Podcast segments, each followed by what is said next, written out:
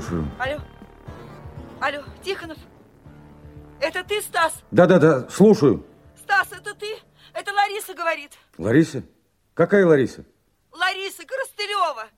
Николая Ивановича дочь. Что случилось? Алло, Ларис, ты меня слышишь? Да. Что случилось? Откуда ты? Я из Рузаева, Стас. Папа умер. Как умер? Прошу тебя, приезжай, если можешь, приезжай обязательно. Ты очень нужен, ты слышишь? Стас, ты очень нужен.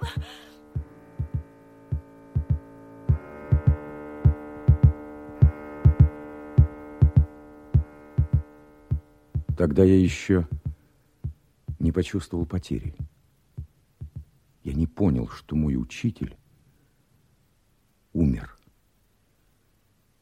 Кальяныч. Николай Иванович Коростылев. Мое сознание гнало прочь нелепую мысль о том, что мог умереть человек, который 20 лет заменял мне отца, был старшим братом, товарищем, веселым советчиком, беззащитным подопечным – и мудрым воспитателем. Мне страшно было представить себе. Вот я подхожу к покосившемуся домику, густо заросшему кустами берючины и ракитника, распахиваю калитку и узнаю, что Кальяныча нет дома навсегда. Ушел дед. Он последнее время выглядел неважным. В свой последний приезд я предлагал устроить его в Москве в хорошую клинику, а он ну что ты, Стас? Когда человек перестает бояться смерти, врачи ему не помощники. Не выдумывай, Кальяныч. Смерти все боятся. Наверное, сынок. Только в старости ожидание смерти утрачивает унизительный вкус страха. И остается лишь высокое огорчение от того, что жизнь истекает. Нет больше Кальяныча. Не к кому будет приехать и спросить, Кальяныч, ты на фронте убивал людей? Да. Тех, кто пришел уничтожить самое дорогое моему сердцу. В госпитале, в бреду, в горячке они представлялись мне всегда одинаково огромными, огромными серыми крысами. Они отгрызали мне руку. Ты же знаешь, сынок, руку мне оторвало на фронте. Этих крыс нельзя было убедить, уговорить, умолить. Их можно было только истребить, убить.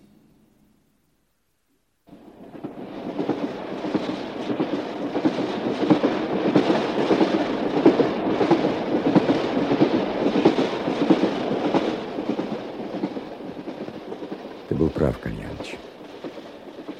Мне тоже в тот раз оставалось только убить. Косые столбы света между стропилами чердака, мелькающая в них фигура Саидова. Силуэт его каждые несколько секунд становился огромным от багровых просверков выстрелов. И когда пули попадали над моей головой в кирпичи, на лицо сыпалась мелкая красная пыль. У меня оставалось всего два патрона, потому что первую пару я потратил на предупредительные выстрелы, хотя было ясно, что бандит и насильник Саидов — Силач и каратист не бросит пистолет и покорно не поднимет руки. Я очень отчетливо, как будто вне своего сознания вдруг понял тогда, что если я промахнусь, Саидов обязательно убьет меня и снова уйдет, возможно, на годы.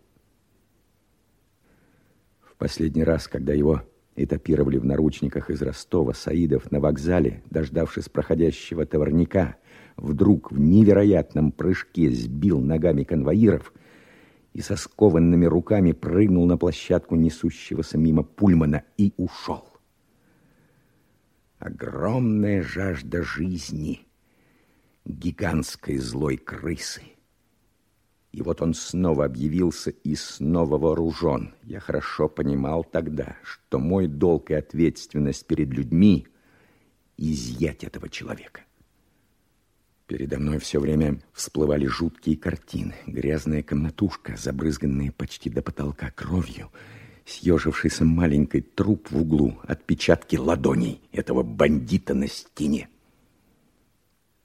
Фотоснимки, сброшенные им с поезда женщины, свидетели его вооруженного нападения на сберкассу Дегунина, трясущиеся, контуженные недавним страхом.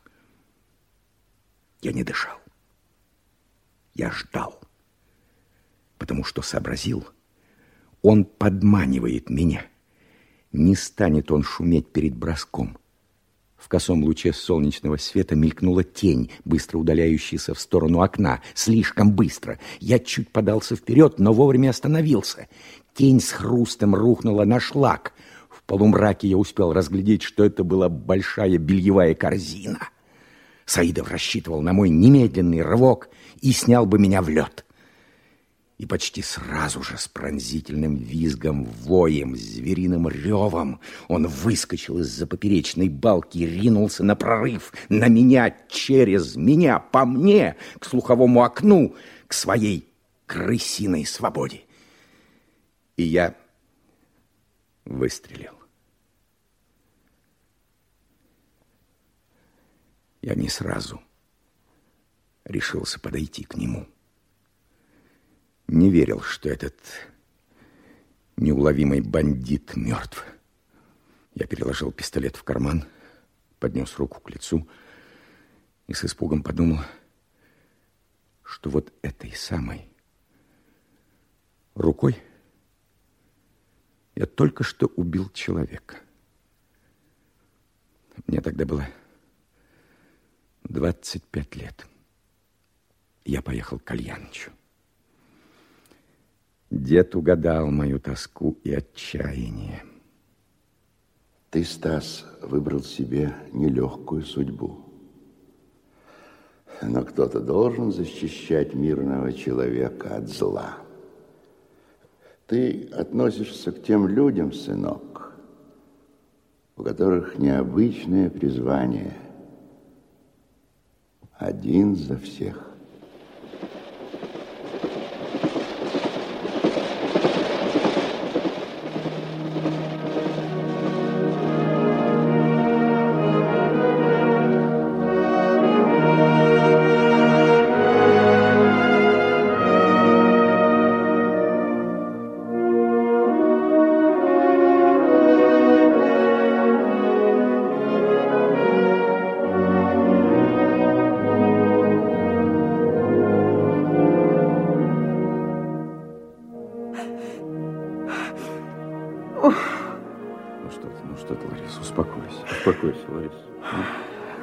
Ты успел, Стас. Как можно было такое сотворить с отцом? Он ведь в жизни мухи не обидел. Он такой добр. Ну да. Жалко. Очень жалко тестя. Ну что делать, Лариса? Ну, пойдем. Ведь сам вместо него не ляжешь. Надя, Надюша. Я здесь. Здесь я. Вот, Стас, это Надя. Может, ты ее помнишь. Соседка наша по забору. Ты, Надя, расскажи, расскажи Стасу. Я не могу. Сейчас не могу. Пойдем, пойдем. Действительно, пусть Надя расскажет, а люди ждут. Надо же все-таки по-человечески. Пошли. А я вас, Станислав Павлович, хорошо знаю. У Николая Ивановича много раз видела. Вы меня, конечно, не запомнили. Я девчонкой была. В первый раз это было лет десять назад, в июле. Мне было всего 14. И никогда я до этого не видела таких интересных людей. Вот, видите, с каких пор помню. Еще девчонкой. А теперь я сама учительница. Уже второй год в нашей же школе. Удивляюсь, что я вас не запомнил. Да, не запомнил. Ничего удивительного. Мы в соседнем с Николаем Ивановичем доме живем. Я смотрела на вас через забор и подслушивала ваши с ним разговоры, когда вы были в саду. Но это не столь важно сейчас. Вот, послушайте. Это телеграмма. Рузаева Московской, Нагорная 7, Коростылеву. Вчера ваша дочь Лариса, зять, двое внуков погибли в автокатастрофе Мамонова Воронежской области. Тела находятся в городском морге. Выезжайте получение документов, личного имущества, прискорбием, Пронин. Он прочел телеграмму при почтальоне и сразу потерял сознание. Успели довести до больницы, через час умер. Они приехали на другой день на машине. Ничего не подозреваешь, живые, здоровые. Так.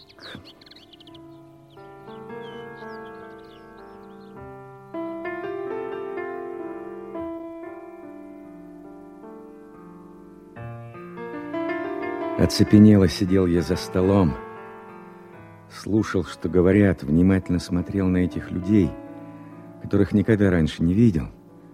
А Кальяныч прожил с ними рядом много лет, дружил с ними, помогал, учил. И, судя по всему, они его уважали, ценили и любили. Тот, кто сладил самострел на Кальяныча, наверняка должен быть здесь. Человек тридцать скорбящих, горюющих, соболезнующих гостей, один из них неискренне. И почти все мне незнакомы. Я должен восстановить, воспроизвести конструкцию интриги, цель которой — убить человека. За что? Возьмите блиночек, Станислав Павлович. Поешьте маленько. Блины у нас хорошие. Теперь таких не пекут. Спасибо. Спасибо большое, я возьму. Не кушайте вы ничего. Спасибо. Не могу я сейчас. А вы через «не могу»? Любил он вас. Я знаю, Николай Иванович говорил. Я ведь соседка, мама Надюши. Дуся меня зовут. Слыхали от него, наверное? Слышал. Дорогие товарищи, с болью в сердце мы узнали о кончине нашего дорогого Николая Ивановича. Мне выпало большое счастье работать заучим в школе, которой когда-то он руководил, использовать его богатый опыт, пользоваться его дружескими советами. Сейчас, когда все мы нацелены на реализацию школьной реформы, нам особенно важно освоить опыт и наследие Коростылева. Помянем же Николая Ивановича и поклянемся свято пронести его педагогические и жизненные заветы. Я перевел взгляд направо. Надя смотрела на Екатерину Степановну Вихоть с нескрываемой неприязнью. Комнате было очень душно. Толстый человек напротив меня достал кожный портсигарчик и постуковал нетерпеливо по столу, не решаясь закурить здесь и не зная, удобно ли уже встать из-за стола. Удивительно было видеть на этом огромном торсе розовое детское лицо в круглых очках.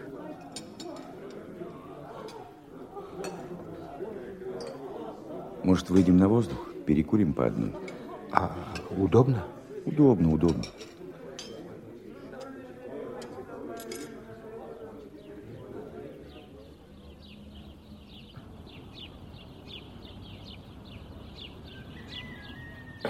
Погода-то какая хорошая. Не бывает плохой погоды, бывает плохое настроение. Да. Это Николай Иванович говорил. Страшное дело. Давайте знакомиться. Я директор школы, меня зовут Андрей Андреевич Бутов. Нам все равно придется разговаривать. Да уж, наверное. Это ужасная история с Николаем Ивановичем. Ведь не скроешь от людей, от чего он умер. Я вас не понял, а почему надо скрывать от людей? По-моему, все должны знать об этом. Зачем? Если бы можно было найти злодея, а так Вы-то уедете? А мне что делать со всеми этими страстями, разговорами, подозрениями, пересудами? Почему вы решили, что этого злодея нельзя найти? Я говорил с Зацаренным. Это кто? Наш начальник розыска. Интеллигент, милый человек. Он говорит, это казус. Практически трудно отыскать виновного. Но и пойманного будет сложно привлечь к суду. Сложно привлечь? Зацаренный говорит. Нет в кодексе такой статьи. Есть такая статья. И ситуация такая. Я отсюда не уеду, пока за ухо не вытащу этого мерзавца. Если мы под лица убийцу не выставим на всеобщее обозрение, мы с вами дальше жить не имеем права. Вы, вы думаете, мне не жаль Николая Ивановича? Но я опасаюсь, если вы не найдете негодяя, он, кроме убийства Коростылева, достигнет еще одного ужасного результата. А именно? Ведь школа – большой коллектив, свои сложности. При официальной огласке возникнут подозрения, вражда. Сплетни уничтожат все доброе. А ведь наша школа была гордостью района. Да вы не бойтесь огласки. Сейчас не об этом надо думать. Поощрять зло безнаказанностью так же преступно, как творить его. Это тоже Кальяныч повторял всегда. И говорил, ненаказанное зло чувствует себя добром. Я, я ведь претензий начальству не боюсь. Честное слово, я об учащихся думаю, о коллективе. Вот ведь Екатерина Степановна, наша завуч. Как фамилия завуч? Вихоть. Угу. Ее фамилия Вихоть. А что? Да я хотел спросить у вас, почему она недолюбливала Коростылева? Что вы, что вы? Как можно такое говорить? С чего вы взяли? Конечно, у них возникали разногласия, но... Вот видите, значит, возникали. Она очень уважала Коростылева, уверяю вас. А он ее? Что? Николай Иванович уважал Вихоть. Дружил с ней, считался. Вот, вот видите, вам уже наговорили. Конечно, они очень разные люди. Э, ну, Вихоть все-таки женщина. Она была иногда мнительна, обидчива. Ей казалось, что Николай Иванович чем-то подрывает ее авторитет. Поясните, пожалуйста, конкретно. Это трудно. Они ведь оба словесники. Литературу и язык преподают. Программа одинаковая.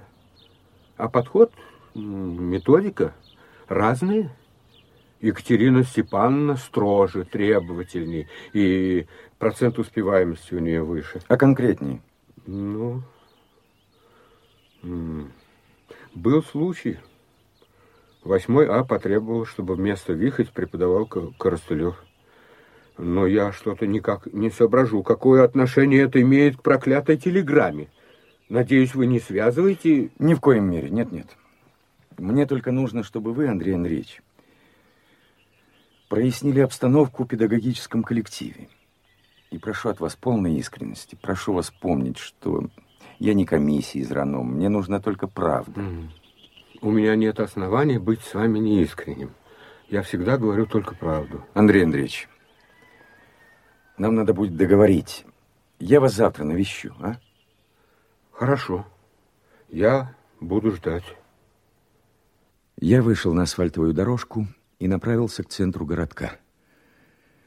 Много раз доводилось мне уходить или уезжать из дома Кальяныча, и почти всегда мне было грустно. Не хотелось расставаться с ним. А теперь мрачная ненависть к убийце была во мне сейчас даже больше любви к Кальянычу. И от этого мне было трудно дышать, и я сам себе был противен. Но свое дело я доведу до конца. Надо звонить в Москву.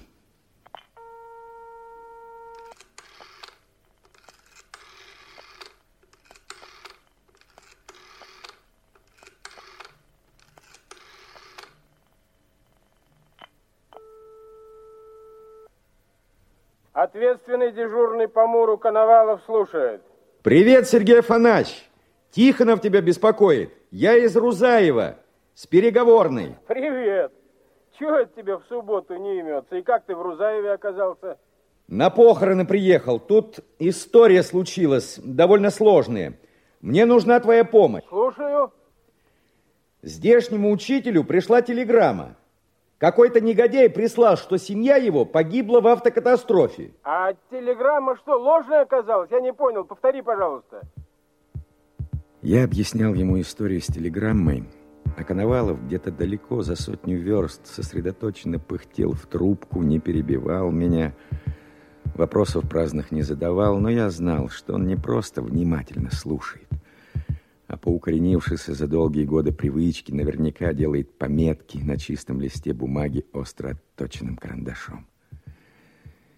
Я рассказывал про учителя, а сам вспоминал, как незапамятно давно познакомился с Кальянычем у школьных дверей под проливным дождем, где я торчал после целого дня бессмысленного блуждания по городу. Новый литератор — устрашающего вида мужчина с ярко-синим глазным протезом и пустым рукавом пиджака отловил меня за шиворот и спросил грозно. Ну-ка, боец, поведай, чего ты тут делаешь? Что привело? Ничего. Это я вижу. Меня интересует, почему ты стоишь мокро около школы, а не сидишь сухой дома. Не могу. У меня деньги на пальто украли. Мать убьет. Ну, ну, ну, ну, ну уж прям-таки убьет. Отец заступится. Он на фронте погиб. А, кошмарную ты мне картину нарисовал. И много денег украли? 37. Вся мамина получка. Угу. Ну, придется выделить тебе из моих несметных запасов 37 рублей. Хм. Откуда у вас несметные запасы? Остаток былого. Хочешь верь, хочешь не верь, только я лично сжег 8 тонн денег. Да, между, между прочим, с большим трудом. Сколько? 8 тонн. Аж намучился. Зачем же вы сжигали деньги? На войне дело было. Попали мы в окружение под Харьковом. А в тупике банковский вагон с деньгами вывести не успели. Ну, не оставляли же фашистов. Вот и жгли. А они, деньжища эти проклятые, в пачках, как кирпичи. Не горят, ну хоть плачь. И вы набрали несметные запасы? Нет, сынок, нет. Когда жизнь смыкается со смертью, деньги вообще ничего не стоят. Почему? Ну, как тебе объяснить? Вот мой солдат Гулыгин набрал тогда по-тихому целый вещмешок. А утром пошли мы через линию фронта, и он подорвался на мине. Из-за того, что деньги взял? Может быть, может быть. Кто это точно знает?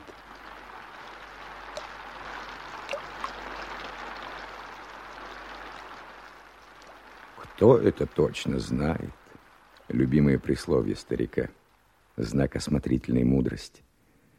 Восемь тонн деньжищ на запасных путях под Харьковом. Был ли этот вагон?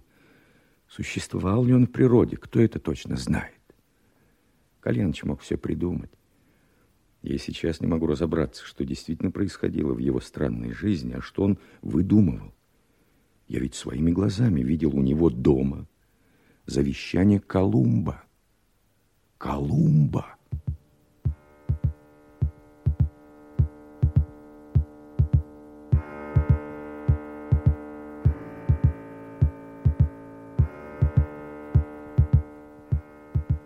Стас, я все записал, а Коростылев этот с родственником тебе доводится? Ну, наверное. Считай, что с родственник. Сроднились мы с ним за целую жизнь.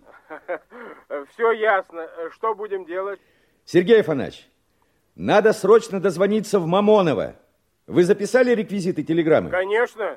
Пусть сегодня же опросят телеграфисток, вообще всех, кто был на почте, Кто такой Пронин? Пронина никакого не существует, я в этом уверен. Скорее всего. Но телеграмма необычная, так что податели должны были запомнить. Ну, пожалуй. Дальше. По журналу надо выяснить, кто отправлял телеграммы перед Прониным и после него. Соседи в очереди могли заметить какие-то важные детали. Усек, усек, чую, подкинул ты мамоновским сыщикам на выходные дни работенку невялую. Да, Сергей Афанасьевич, знаю. И вас прошу, отнеситесь серьезно к этому делу, как вы умеете. Я вам не могу и не хочу объяснять по телефону, но если этот тип улизнет, я себе этого не прощу. Алло, алло, Стас, ты, ты чего там? Алло, алло. Стас, что, что с тобой? Может, кого из наших подослать? Сергей Афанасьевич, со мной полный порядок. Никого присылать не надо. Я здесь все сам сделаю. Буду звонить. Договорились? Есть. Все будет в норме.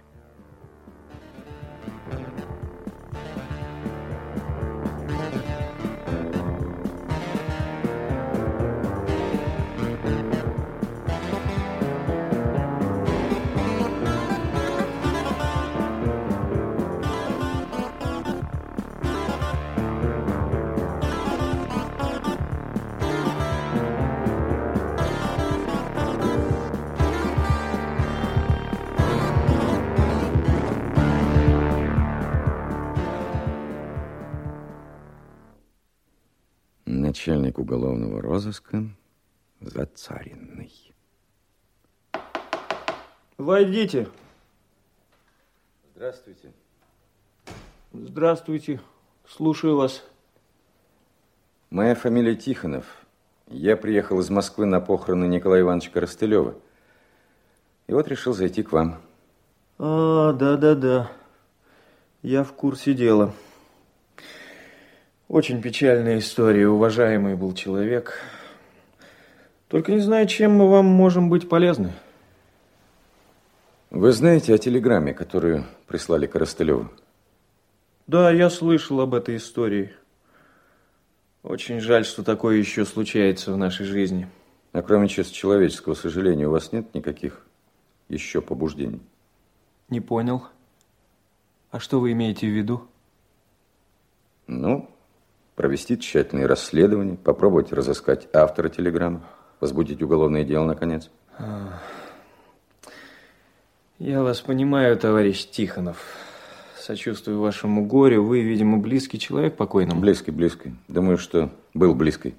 Мне понятно ваше желание наказать этого дурака, пославшего телеграмму. Но, к сожалению, это не в наших силах. От чего же? От того, что вся эта история напоминает скорее несчастный случай, стихийное бедствие, чем преступление. Так, интересная точка зрения. Ну, приходится признать, поступок этого неизвестного хулигана чем-то вроде удара молнии или упавшего с крыши кирпича. Хочу обратить ваше внимание, что ни молния, ни рухнувший кирпич не обладают злой волей. Иначе говоря, умыслом. Вот в этом-то и все дело. Ну, вы этого не понимаете. С точки зрения закона мы не сумеем доказать наличие умысла на убийство Корыстылева у человека, отправившего телеграмму. Но Если даже мы его найдем, а это, между прочим, тоже маловероятно. Ну, хорошо бы его послушать. А я и так знаю, он скажет, что просто хотел пошутить. Ну, что с него с дурака возьмешь? Такое дело никогда через суд не пройдет. Оправдают этого кретина, а нам в отчетность брак. А вы боитесь испортить отчетность? Не боюсь. Я не хочу. Хорошая отчетность с точки зрения демагогов. Забота службистов, карьеристов и бюрократов. А на самом деле хорошая отчетность – это зеркало нашей работы. И цифры в отчетности – отражение нашей жизни. Поэтому я и борюсь за хорошие цифры. У меня на сегодня три кражи не раскрыты и один грабеж. Вчера в общежитии строителей драка приключилась, виновных нет. Сейчас на повестке дня непримиримый бой с самогонщиками и алкоголиками. Вот это все реальные преступления. За них я и должен отчитываться. Это я понимаю. Но почему вы решили, что телеграмму послал кретин или хулиган? А может быть, злодей? Существует понятие юридической, процессуальной бесперспективности. Вот, Уголовно-процессуальный кодекс, статья вот, 108 гласит, Дело может быть возбуждено только в тех случаях, когда имеются достаточные данные, указывающие на признаки преступления. Все ясно. Данных о преступлении нет. А мне вот не ясно. В научном комментарии к статье 108 указано, что для возбуждения уголовного дела достаточно данные, свидетельствующие о наличии преступного события, хотя бы они и не содержали указания на конкретного виновника. Мне память не изменяет? Вы что, юрист? Да, я ваш коллега, старший оперуполномоченный Мура. Ну что же вы, коллега, цитируете комментарий со второго пункта. Там ведь есть, если помните, пункт первый, и подтверждает он мою правоту. Это почему же? Потому что там сказано, данные, свидетельствующие лишь об антиобщественных, но уголовно ненаказуемых поступках, не могут считаться основанием для возбуждения уголовного дела. Вот так. Мне кажется, мы не можем договориться потому, что вы заранее твердо уверены, будто автор телеграммы просто злой глупец, совершивший аморальный антиобщественный поступок. А вы твердо уверены, что это злой демон, спланировавший умышленное убийство почтово-телеграфным методом? Нет, я в этом не уверен. Но считаю при нынешних трагических и в то же время достаточно таинственных обстоятельствах всякое предварительное теоретизирование неуместным. Я бы хотел, чтобы следствие дало ясный и недвусмысленный ответ. Кто он? Человек, отправивший телеграмму. И зачем он это сделал? Да, я с вами согласен. Но мы же с вами практики, реалисты, и знаем, что раскрутить подобную глупость в сто раз труднее, чем любое хитроумное и изощренное Опять убийство. 25. Мы с вами не знаем, глупость это или изощренное убийство. Все хорошо, хорошо. Я с вами не спорю. Я хочу вам задать товарищеский коллегиальный вопрос. Вот вы работник МУРа, можно сказать, образцовой, лучшей разыскной службы. Вот представьте, что к вам обратились с подобным материалом. Вы бы настаивали на возбуждении уголовного дела? Ведь оно до конца дней на вас бы повисло. Я лично возбудил бы. Надеюсь, мне свой послужной список предъявлять не надо? Ну, упаси бог, я вам верю. Но следователь не должен заниматься делами близких ему людей. Это почему же? Потому. Ведь ни один хирург не станет оперировать дорогого ему человека. Руки дрожат. Да, у меня сейчас дрожат руки. Может, про хирургов это и правильно? А про нас? Про нас? Я вот теперь только понял. Если каждое дело будет волновать так, будто тебя самого режут, вот тогда правосудие будет в порядке. К сожалению, если смотреть на вещи реально, это невозможно. И когда вы немного успокоитесь, поймете, что нельзя боль всего мира принять на себя. Мы, конечно, проверим, что сможем, хотя особых надежд не питаю. Пусть семья покойного обратится с заявлением. Вот и началось привычное для меня дело. Я разговариваю с людьми. Настоящая разыскная работа – это не ползание по земле в поисках следов, не преследование, не охота, не засады. Это просто разговоры. Много разговоров. С людьми интересными и противными, искренними, лживыми, мудрецами, дураками. Горы слов просеиваются через сито моего интереса. Массу сведений трясу я в нем до тех пор, пока не заблестит на дне искорка правды, бесценная крупица истины. Вот и сейчас предстоит разговор, боюсь, не из легких. Навстречу мне широко шагает крупная светловолосая женщина. Это завуч Вихоть. Добрый вечер, Екатерина Степановна. Добрый вечер. А что, если я вас провожу? Ну, а чего ж меня провожать? У нас не заблудишься. Я все равно хотел вас повидать. По делу. Ах, ну, если по делу. Как вы думаете, Екатерина Степановна, Кто мог отправить Крыстылеву эту телеграмму? А почему вы именно меня об этом спрашиваете?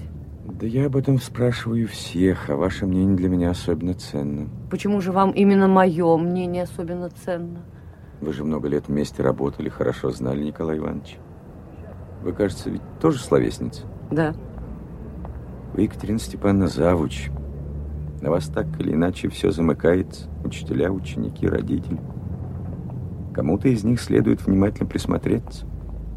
Не знаю. Не знаю. Мне вообще неприятно думать, что это как-то связано с моей школой. Что поделаешь?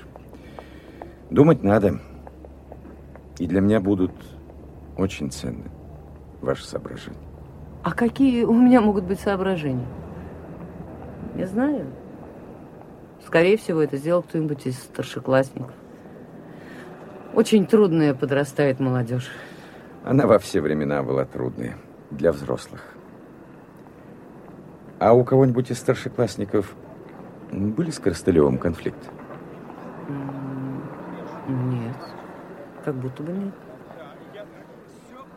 Вообще Николай Иванович был человек прекрасный, но согласиться с его педагогической методой я не могла, особенно в последнее время. Да, что сейчас говорить. А что вас не устраивало в его А, педагогическом подходе? Нет, минуточку. Меня лично, Да. может быть, и устраивало. Но другим педагогам после его урока очень трудно было владеть классом. У него ребята распускались.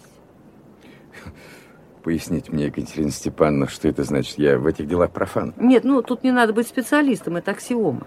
Дети должны точно знать, что такое дисциплина, что можно, чего нельзя, где проходит грань между ними и взрослыми. Сейчас и говорить об этом неуместно, но доходило до курьезов. Коростылев же или не мог, или не считал нужным поставить необходимый барьер между собой воспитателем и учениками воспитуемыми. А именно? Да этим именно числа нет. Ему балбес-десятиклассник официально заявляет на уроке, что Высоцкий поэт лучше Маяковского. А Николай Иванович вместо того, чтобы осадить наглеца, начинает вместе со своим классом абсолютно серьезно разбирать, почему им больше сейчас нравится Высоцкий. Они на уроке пели его песни. Это же, извините, с ума можно сойти. Да. Екатерина Степановна, я не педагог. В теории воспитания детей понимаю мало. Но я хорошо знал Николая Ивановича. И вот какой вопрос сейчас возник у меня. А вдруг Николай Иванович не опускался до детского уровня мышления, а старался поднять его до своего? Вдруг он сам восходил к удивительному миру детского чувствования, нам, взрослым, недоступному. Извините, это прекраснодушные разговоры дилетант. Ну, возможно, Да. возможно. Вы знаете, какая у педагога основная задача в классе? М? Не дать ученикам сесть себе на шею. Да. А я по простоте своей думал, что преподаватель должен привить ребятам интерес к изучению наук, познанию человеческих взаимоотношений. Безусловно, безусловно, но это цель. А метод не дать себя оседлать развеселой ораве в 30 человек, иначе никаких знаний преподать им невозможно. Екатерина Степановна, я ведь сам учился у Крастылева. Нам никогда не удавалось его, как вы говорите, оседлать. Да, и, честно говоря, не хотелось. Не знаю, может, он постарел? Постарел, постарел, безусловно. Иначе не объяснит, что, что он говорил ребятам. А что он такое говорил? Он объяснял ребятам, что Александр Невский, не более не менее, святой. Да? Святой, да. Христианский святой. Это уже религиозная пропаганда. Запомните, дети, уже с молоду надо готовить себя, совершить доброе, готовить себя к подвигу. Великому князю Александру Невскому было всего 23 года, когда он одолел недругов на Чудском озере. А потом он был причислен к лику святых. Нет, нет, не потому, что церковь вдруг сознала его святость, а потому, что Петру Первому нужен был как знамя, как пример народу великий легендарный герой. Ведь что такое святость для человека? В житейском представлении это понятие всегда связано с правдой, любовью, преданностью отчизне.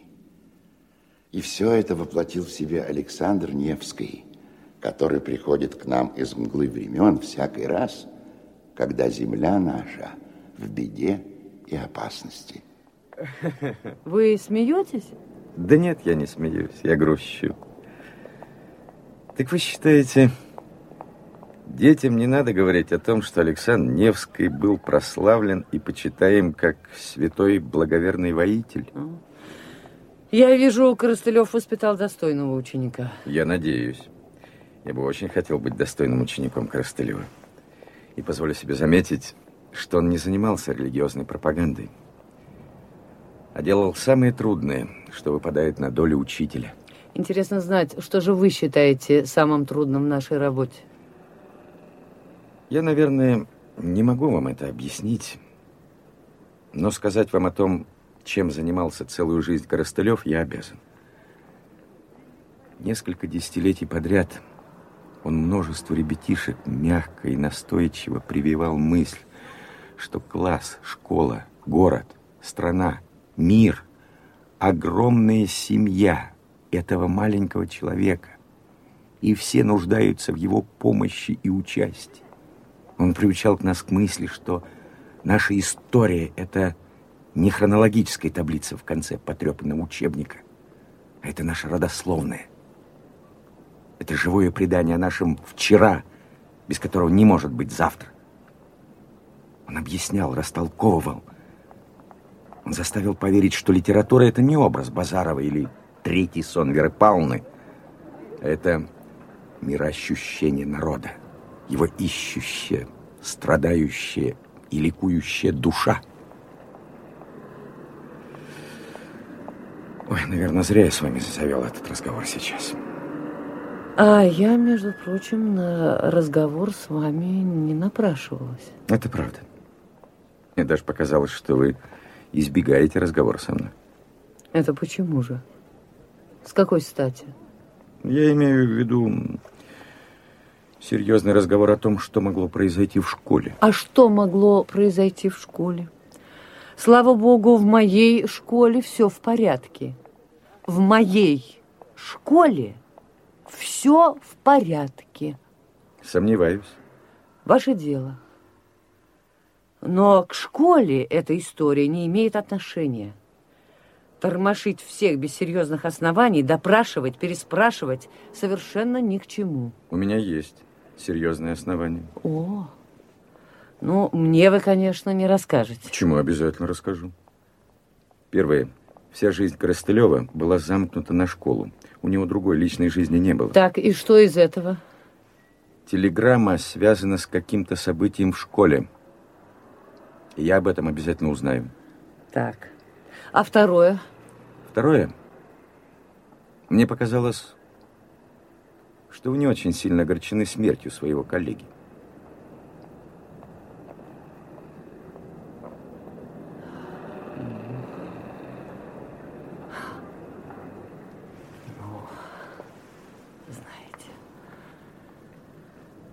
Ну, знаете, это дерзость, нахальство. Ну что, впечатление не может быть дерзостью или нахальством. Нахальство, что вы мне говорите об этом. Впечатление у него. Я скорблю со всеми, как полагается. Все. До свидания. Мне надо домой. До свидания, Екатерина Степановна. Я вас еще навещу. Обязательно. Ну, это уж как получится.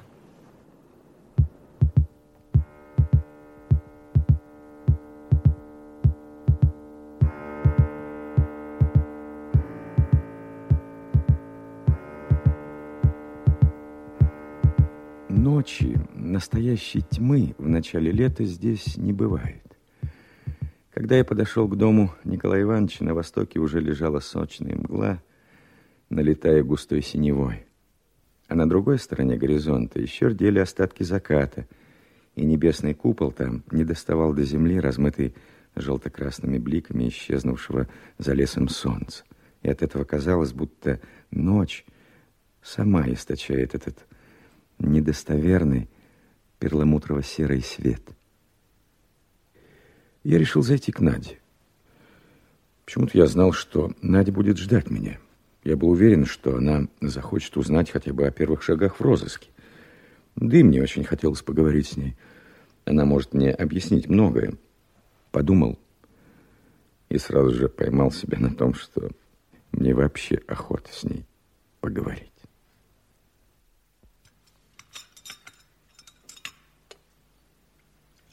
Вам чаю покрепче? Да, конечно. Как только можно, Надюш. Устали, наверное. Не знаю, наверное, устал. Не знаю, просто бывают дни полные потерь, огорчений, неудач. И тогда я чувствую, как старею. Но вам до старости еще далеко, Станислав Павлович. Да не скажите, Дусь, не так уж и далеко. А вам удастся что-нибудь выяснить? Это трудное дело. Но все-таки шансы есть? Конечно. Вот пирог. Ешьте на здоровье. Это со смородиной. Своя. На год хватает. От лета до лета. Спасибо, тетя Дусь. Перестань, мамочка, ну кого это интересует? Ну, Надечка, я ведь просто так, к слову. Мне мысль невыносима, что удивительного человека Николая Ивановича мог безнаказанно убить какой-то ничтожный мерзавец. И сейчас, наверное, радуется, как ловко все получилось у него. Как это просто. И не страшно, ненаказуемо. Вы не можете оставить это просто так. Я не собираюсь оставлять это просто так. Надюша, а вот зауч ваша, Екатерина Степановна, сильно не любила Коростылева? Не то слово. Она его абсолютно не воспринимала, не понимала. Совсем разные. Ссорились? Да, бывало. Вот, в последний раз был бой. Вихоть поставил девочке двойку за сочинение, а Коростылев оспаривал. Принципиально. А в чем спор? Вихоть задала им сочинение на тему «За что я люблю Гринева» и ненавижу Швабрина. Так, это уже интересно. Девочка написала «Не люблю Гринева, он глупый, пустой Борчук. А Швабрина уважаю, он боролся вместе с пугачевцами против царского самодержавия. И вообще был настоящим мужчиной. Так, не совсем по учебнику. А Николай Иванович сказал, что нечего заставлять всех детей думать одинаково. Что без свободы мнений и неожиданных подходов к привычным нам понятиям не может развиться из ребенка гармоническая личность. Ну, вряд ли такой случай мог стать основой их э, несовместимости. Ну да, конечно. Но это я так в качестве примера. Коростылев сделал очень много доброго Екатерине Степановне. Я думаю, что она не любила Николая Ивановича как должник, который не имеет возможности расплатиться. Варенье попробуйте, Станислав Павлович. Спасибо, тебе, спасибо. Сейчас попробую. Боже мой, какие Николай Иванович выдумывал замечательные истории. Вы видели у него завещание Коломбо? Конечно. И вы знаете, я все время старался разгадать, допытаться, нашел Кальяныч этот старый пергамент или сам сделал. А может, он настоящий, а?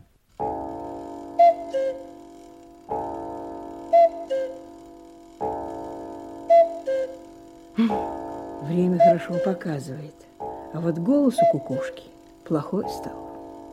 Старый очень. Ну, вы сидите, молодые люди, а я пойду прилягу. До свидания, Станислав Павлович. До свидания. У Ларисы ночуете? Да, конечно. Спокойной ночи, тетя Дусь. Спокойной ночи. Надюш, мне кажется, ваша завуч скрывает от меня что-то важное.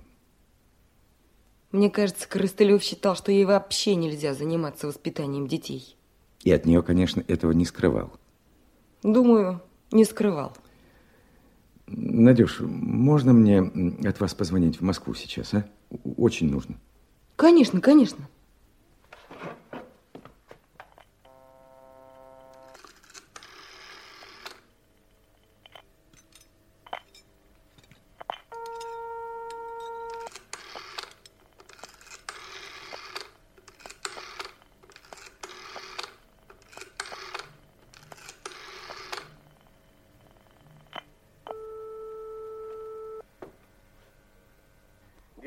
следственная часть московского уголовного розыска Коновалов. Сергей Афанасьевич, это я, Стас. А, привет, Стас.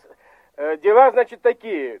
Я связался с Мамоновым, там на почте опросили всех, кого только можно, телеграфистка его запомнила. А соседи по очереди? Видели его и женщина впереди, и мужчина сзади. Что говорят?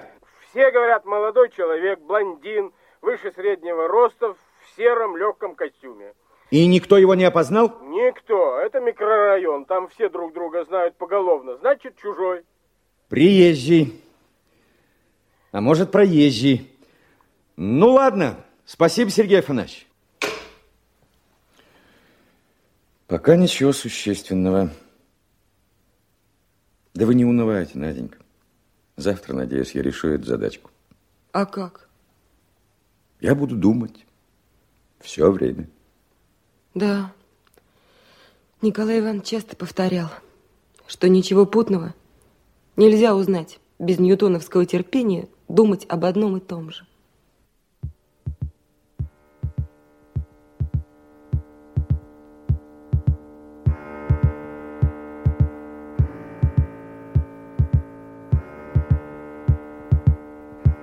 На улице было тепло и тихо, пахло сиренью и цветущим тополем.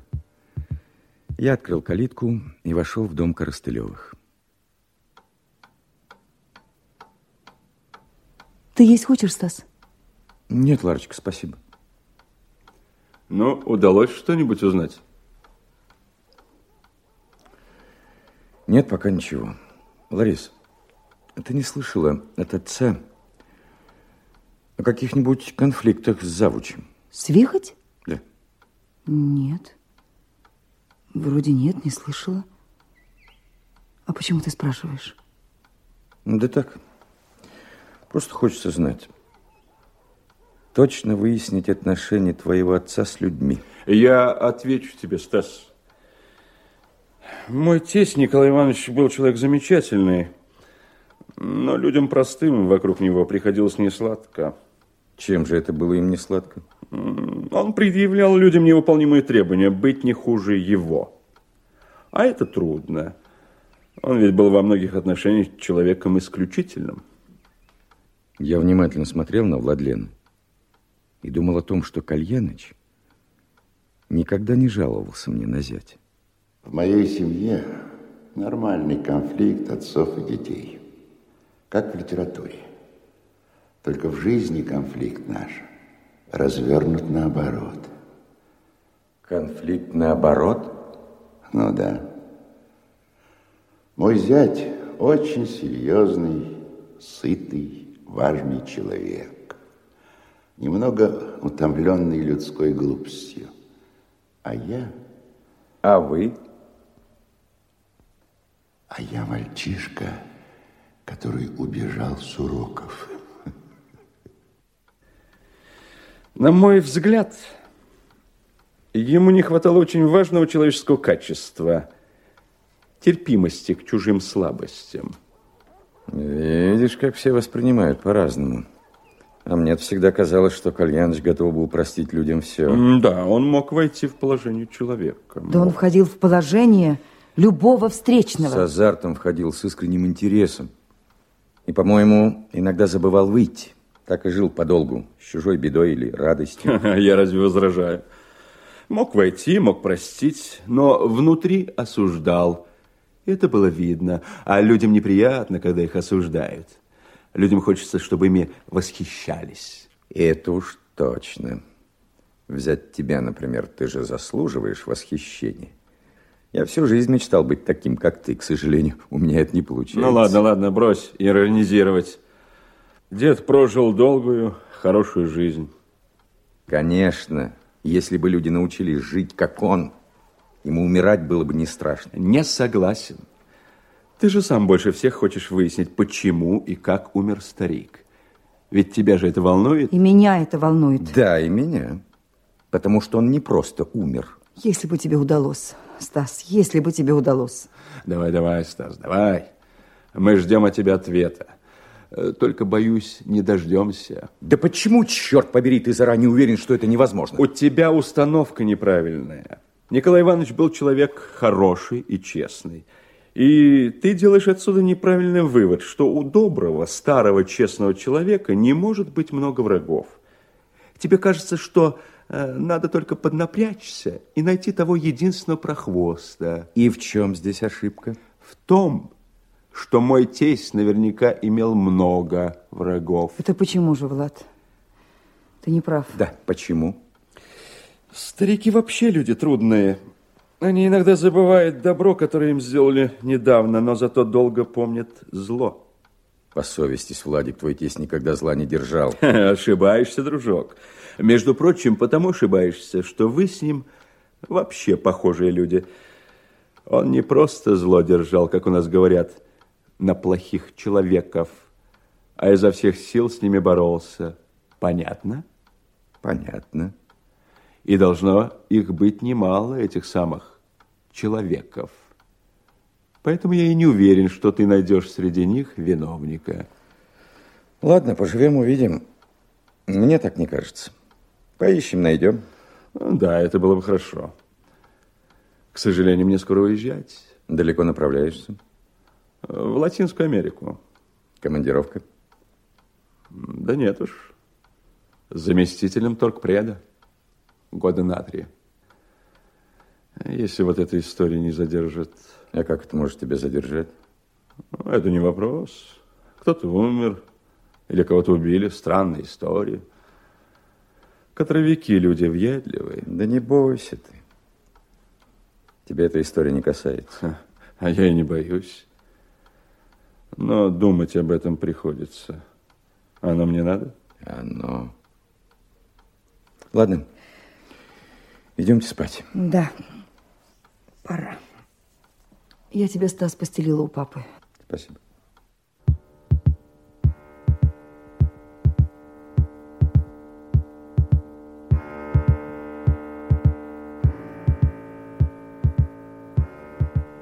Удивительные комнаты, переделанный чердак с косым потолком. Здесь прошла какая-то очень важная часть моей жизни – кожаный черный диван с валиком, старый буфетик с выпуклыми стеклами, превращенный в книжный шкаф, подзорная труба, старый барометр, старая керосиновая лампа с цветным фаянсовым абажуром, рассохшиеся венские стулья, этажерка, легкий запах пыли и тугой дух смолистой вагонки. Здесь он жил, любил, скорбел и ненавидел – но почему? Почему никому не нужно знать, от чего и как умер Кальяныч? Почему этого не хочет знать директор школы Бутов? Почему так ожесточенно отталкивает меня завуч Вихоть? И Владу это совершенно не нужно. Странно. Непонятно мне. Скрипят половицы внизу. Кто-то ходит. Нет, никого там нет. Некому ходить. Это мое прошлое уходит из умершего дома. Между рамами еще лежит вата в разноцветных обрезках фольги. Как сказал мне когда-то Кальяныч. Старость – это как разобранная новогодняя елка – Исчез аромат хвои,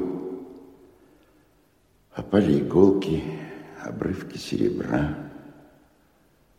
Праздник кончился. Но вдруг находишь одну единственную игрушку, и она сулит.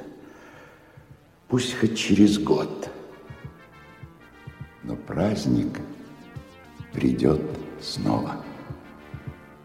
Сейчас не нужно думать об этом. Сейчас нужно уснуть. Сон все растворит, все смоет. Говорят, с горем надо переночевать.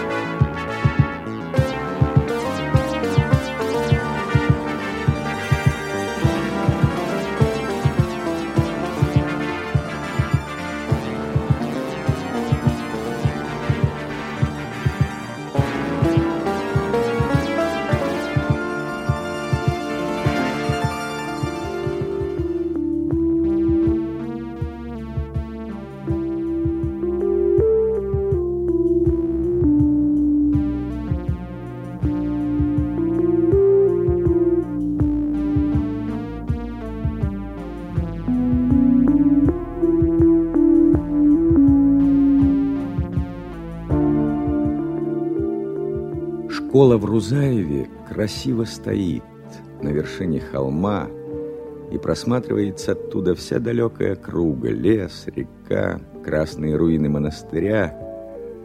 Сама школа в лучах утреннего солнца была похожа на огромный кусок рафинада. Белые стены с голубовато-синими отблесками огромных окон. Завтра должны были начаться выпускные экзамены, и школа изнутри была такая же вымытая, нарядная и праздничная. Цветы, плакаты, лозунги и тишина. Примета предстоящего праздника и волнения.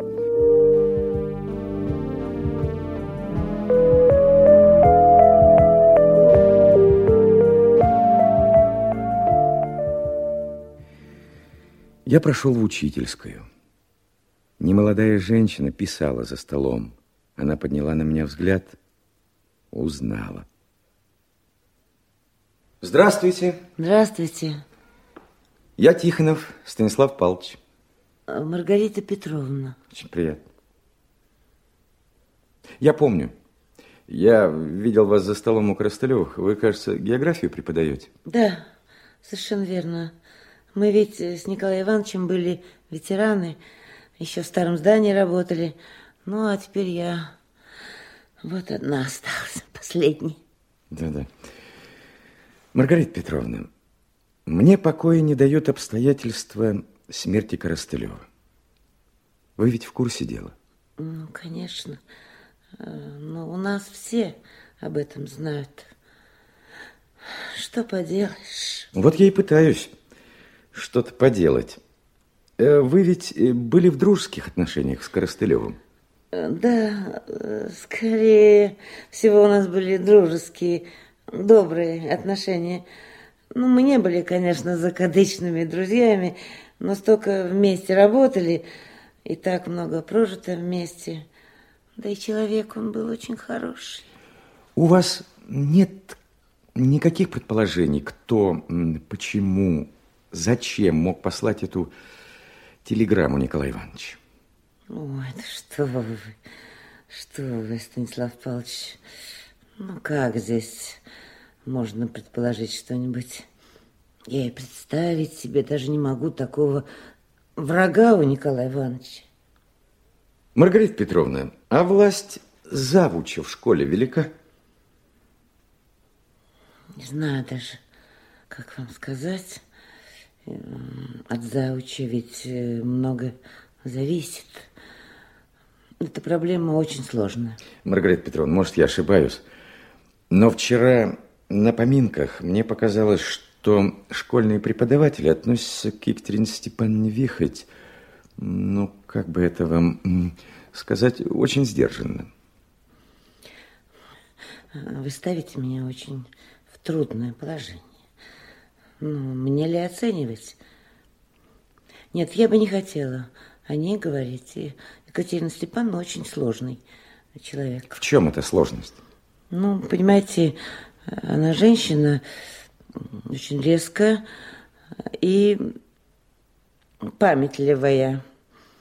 Люди стараются избегать конфликтов с ней. Это я уж сообразил. Но ведь Николай Иванович, насколько я знаю, конфликтов не боялся. В чем они, собственно, расходились-то? Ну, мне трудно сформулировать, но однажды Николай Иванович сказал ей при всех, э, учителю, которого не любят ученики, надо менять работу. Он, скорее всего, ничему не научит ребенка. Ну, это позиция спорная вообще-то. Неужели она определила их отношения? Нет, не думаю. Ну, во всяком случае, не сразу. Видите ли, их отношения имеют некоторую историю, так сказать. Раньше они э, не выходили за рамки профессиональных разногласий, связанных с разным подходом к вопросам обучения, а потом уже это стало обрастать разным отношением к людям. Э, И я думаю, их взаимоотношения окончательно испортились после суда между Салтыковыми. А что за суд? И кто такие Салтыковы? Ну, у нас учится девочка, Настя Салтыкова. Э, Сложная девочка. Она заканчивает в этом году 10 класс. Ну, тяжело с ней было всем нам. И вот два года назад отец Насти, который официально разведен с матерью, подал в суд иск о передаче права ему воспитывать девочку. Да, это не часто бывает. И чем он мотивировал? Ну, это обычная драма неудачного брака. Воюют между собой родители, страдают дети. Так какое же это имело отношение к Коростылеву? Ну, дело в том, что э, в суде Коростылев совершенно неожиданно поддержал отца. У Николая Ивановича всегда были какие-то такие особые, для многих непонятные соображения. А вы сами, Маргарита Петровна, что считали правильным? Я? Да. Ну, пожалуй, я тоже считала бы правильным передать девочку отцу. Мне всегда казалось, что мать Насти Салтыковой не может дать ей надлежащего нравственного воспитания. Но меня-то в суд не вызывали. Угу. А как объяснил Коростылев свою поддержку иска отца Насти? Знаете, я бы не хотела сплетничать о матери Насти. Одно скажу, она крупный торговый работник, ну, со всеми свойственными этому роду людей чертами. И Николай Иванович считал, что она дурно воспитывает девочку. Но почему он стоял за Константина Салтыкова в суде, я вам просто не могу точно объяснить. Я его недостаточно хорошо знаю. Ой, вам бы лучше поговорить с физиком Суховым. Они вместе ездят на охоту, на рыбалку и наверняка между собой обсуждают свои мужские проблемы. Сегодня все, несмотря на воскресенье, соберутся в школе. Такое событие. Так что вы его дождитесь. Привет. Привет. А вот и Сухов легок на помине. Извините, мне надо идти. Пожалуйста, пожалуйста. Что-нибудь толковое собрали? Свидетельства, факты? У вас тут соберешь факт. Все друг друга ценят, любят, уважают. Правда, маленькая неприятность приключилась, но лучше об этом забыть.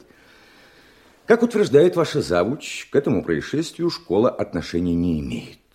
И помочь мне она сама не в силах, поскольку склонности и опыта в сыскной работе не имеет. Это у Екатерины Степановны такой склонности нет. Да она в курсе не только наших разговоров, но даже помыслов невысказанных. Вы, я вижу, не больно высокого мнения о своем завуче. Ну, это у нас взаимно. Только я ее не боюсь. Уйду куда-нибудь в серьезную фирму, хоть лаборантом. Особенно теперь, когда умер Коростылев. Да, какой из меня учитель. Так, по распределению. Я все время в Москву собирался, пока Коростылев не повлиял. Замечательный был мужик. Да, что вам рассказывать, вы его, надо полагать, лучше меня знали. А что, Коростылев? А он меня рассмешил для начала. На кого, спрашивают на улице, прохожие больше всего обращают внимание? На генералов. Спокон века придумали им такую красивую форму, чтобы все видели, какой важный человек идет. Ты, говорит Сухов, подожди маленько. Скоро человечество поумнеет, и самую красивую форму преподнесут учителям. Учителям? Ну да, поскольку, говорит, это есть важнейшая в мире профессия. Ага, понятно. И вы, значит, Сухов, решили подождать генеральской формы для учителей? Да, решил подождать, пока человечество поумнеет и оценит важность нашей работы. Неодноглазый полуслепой Коростылев открыл глаза на очень многое в жизни. В детях, в работе, да, что говорить. Редкоземельный был человек. У меня к вам вопрос. Ну, пожалуйста. Хоть десять. Нет, один единственный. Вот придет в эту школу новый учитель. Генеральской формы еще нет. Коростылев умер. Вы трудитесь в серьезной физико-технической фирме. Кто откроет новичку глаза? Такая, как Вихрь? Географичка Маргарита Петровна? Нет. Ее Катерина Степановна, считаете, давно наметила на пенсию. Тихий толстяк Бутов? Ну, про директора это вы зря, так зря, зря. Он мужик хороший. Может быть, может быть. Но я считаю хорошим того, кто доброе это делает, но и не воздерживается дать бой плохому. А он каждый день доброе делает. Каждый день. Гениальный учитель математики. На его уроках ребята завороженные сидят. А на методические уроки математики со всей области ездят. Хоть администратор он, конечно, неважный. Это я уже заметил. Итак, кто? Кто встретит новичка в школе? Ну, не знаю. Ну, тот же Бутов. Да, еще кто-нибудь найдется. Наверное, найдется. А может, не найдется. Нельзя, чтоб прерывалась нить от Коростылева к вам с Надей, еще совсем молодой учительницей. Вот вам легко рассуждать. Вы вот завтра уедете. А у меня здесь не работа, а каждый день Куликовская битва. Поверьте, Сухов, честное слово, мне трудно здесь разбираться. Но я не уеду отсюда завтра. И не уеду до тех пор, пока вы не привяжете к своей судьбе лопнувшую нить жизни Коростылева и не найду того, кто оборвал ее. Кстати, что за история в суде между Салтыковыми? Вы ведь знаете отца Насти? Да, мы с ним приятелем. А девочка-то сама с кем хотела жить? Да вот в том-то и дело, что Настя сама затеяла это все. Заявляла, что хочет перейти к отцу. Но он и подал иск. А на суде она вдруг заявляет, что хочет жить с матерью. Потому что, ну, как болтают ребята, ее одноклассники, мать ей срочно купила дубленку, и новые сапоги. Из-за этого и передумал? Ну, наверное. Николай Иванович выступил тогда против жены Салтыкова. Обвинил ее в том, что она воспитывает в девочке лживость, вероломство, лицемерие. Разъяснил даже то, что такое это слово вероломство. Словом веры в человеческие добродетели. Понимаете? Понимаю. А почему взаимоотношения Коростылева с Екатериной Степановной испортились после этого суда между Салтыковыми? Да потому что Екатерина Степановна поддерживала Салтыкову. Они же давние подружки. Да, занятно, занятно. Скажите, Сухов, а вы тоже считаете, что Салтыкова плохо воспитывает девочку? Ну, естественно. Она, может, и не говорит ей, делай плохо, ври, жульничай. Мать подает ей пример своим поведением. Воспитывает девочку собственной жизнью. О, она человек большой, кормилица всеобщая директор дома торговли. Всемогуща. И что же она может, это всемогущая Салтыкова? Да все, пока будет существовать категория товаров повышенного спроса под названием дефицит. Салтыкова может все. Большую квартиру вне очереди, пожалуйста. Санаторий в Сочи, пожалуйста. Дочку-двоечницу в Московский институт, пожалуйста. И все готовы платить за ее расположение. Все? Разве Коростылев? О, Коростылев. Коростылев, он человек особый был. Он не любил Салтыкову, считал ее просто неприличным человеком. И нервничал, чтобы его не обвинили из-за этого в предубеждении к ее дочери. А в чем можно было усмотреть предубеждение против девочки? Николай Иванович твердо решил выставить ей двойку по русскому языку за год. Не аттестовать перед выпускным экзаменом. Так, так, так, так, так, так. Так, я об этом впервые слышу. Так неудивительно. Знали всего несколько человек. Он собирался поставить этот вопрос на педсовете на прошлой неделе. Итоговый педсовет за год. Но не успел. Умер. Директор, конечно, знал. Бутов знал. Знала Екатерина Степановна, еще несколько человек. Все вот эти несколько человек были в курсе дела. И я пошел к Бутову. Директор занимал маленький неуютный кабинет. Но, может, он только казался маленьким, поскольку Весь объем комнаты заполнял директор. Сейчас он был похож на школьника младших классов, которого застали за курением. Он томился, готовясь к предстоящим испытаниям, разговору со мной. Так педсовет этот состоялся, Андрей Андреевич, когда? Ой, в прошлую пятницу. А Коростылев умер в четверг. Не, не понимаю, какая связь? Да нет, нет, может, никакой. Я просто хронологию уточняю. Скажите, пожалуйста, Андрей Андреевич, а допустил педсовет до экзаменов Настю Салтыкову? Да. Ей выставили тройку по-русскому. Угу. Настя, конечно, слабая ученица, но мы должны многое учитывать. Семья неблагополучная и способности не ахти. Ну да, и учебные показатели, и репутация школы. А что лукавить? Для школы это был бы сильный прокол. Ну и кроме того, не сбросишь со счетов такой фактор, как мама Салтыковой. Человек в городе не последний. Да, и мама Салтыковой. Если бы не допустили Настю к экзаменам, нас мамаша до смерти бы затаскала по инстанциям. Вы знаете, что такое гамбит? Да, это шахматная там, комбинация. А что? Гамбит это значит подножка. Не понял. Телеграмма, которая была послана Коростылеву, это гамбит. Возможно. Почему вы так думаете? Давайте-ка вместе поразмыслим. Давайте.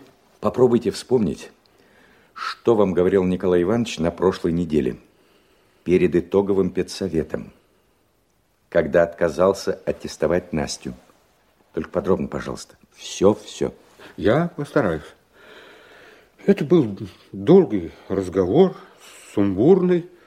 Решение Коростылева было принципиальным. В смысле? Он сказал, что не стал бы этого делать, если бы девочка собиралась стать продавцом, парикмахером или стюардессой, но она собиралась поступить в педагогический институт. Что-что, в педагогический? Да. Настя хвасталась перед девочками, что место в пединституте ей приготовлено, что мать э, обо всем уже позаботилась. Так, Коростылев наверняка сказал, что допускать подобные аморально вдвойне. Он сказал, мы не имеем права показывать детям, как жульничеством расхватывают удобные местечки в жизни. Да, не говоря уже о том, какой из нее получился бы педагог. Он прямо сказал, дети, которые сегодня родятся, придут к молодой учительнице Салтыковой, и она примется воспитывать в них убогую торгашескую философию своей матери. Андрей Андреевич, и после этого вы допустили ее к экзаменам. Педсовет – коллегиальный орган. Решения принимают голосованием. Ну что ж, ладно. До свидания, Андрей Андреевич. До свидания. Мне просто надо было тут же повидаться с отцом Насти. Я отправился к нему. Константин Салтыков ремонтировал мотоцикл. Длинный дощатый стол посреди густо заросшего жасминовыми кустами двора был накрыт для странного технического пиршества. В строгом, понятном только хозяину порядке стол был уставлен деталями разобранной на винтики машины. Какие-то узлы мариновались в жестяной банке с керосином, другие обильно маслились солидолом, третьи аппетитно светились на солнце блестящими металлическими бачками.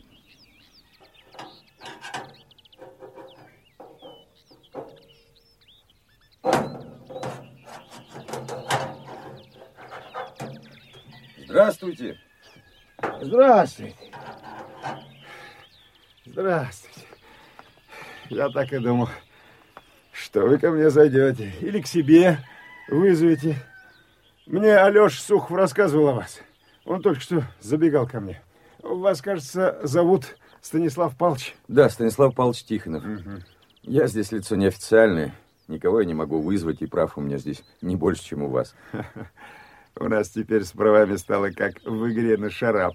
Кто больше нахватал, тот и молодец, тот и умник. Почет ему и уважение.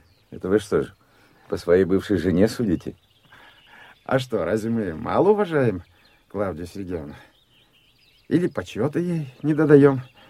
Так вы не спешите, она еще молодая. Она кадр растущий. Она еще далеко пойдет, если не остановит. Что вы имеете в виду? Да ничего. Глупо ведь мужику жаловаться на жену, которая его бросила. Ребенка отняла. Глупо как-то и совестно. А мне на нее уже несколько человек жаловались. Видать, набрала она здесь силу. Да уехал бы я отсюда. Только Настю жалко. Пока я здесь, все-таки напоминание, что не во всем права маманька ее боевая. А вы с девочкой регулярно видитесь? Каждый день. Как идет на танцы в Дом культуры, так и видимся. На танцы? Почему? Потому что на площади перед Домом культуры городская доска почета. Смотрю я на дочку с этой доски и напоминаю. Можно, Настенька, человеком быть и от людей уважение иметь не только жульничеством и подношениями. Девчонку жалко. Про Клавдию говорить нечего. Пропащая она, а девку жалко. Загубит она ее, серьезно. А девочка вас слушает? Слушает, но ничего не выполняет. Ко мне огромное неуважение. Не сразу, конечно, и исподволь, Объяснила она Насте, что нечего смотреть на отца, э, ведь я, с их точки зрения, тихий, бледный работяга. По их представлениям, человек вполне никчемный. А мать может все. И одежду модную, и еду лакомую, и магнитофон японский, и путевку на море. Вот и вырастает девочка, твердо зная, что ничего важнее этого нет. Странное дело, живут люди, будто завтра не наступит. Жрут, пьют, безобразничают, живут только сегодняшним днем. Болит у меня душа за Настю. Такая же ведь будет, как мать. А я бы ее многому хорошему научил. Скажите, Костя, а с чего началась вражда вашей бывшей жены с Коростылевым? Хм. Да поначалу и вражды не было так. Не уважала она его. Говорила, оборванец. Он своей одной рукой кусок ухватить не может, вот и другим не дает. А что он не давал ей ухватить? Она в те поры командовала в общественном питании и всегда умела какой-нибудь для себя полезный лозунг выкопать, чтобы им орудовать. И что же она выкопала?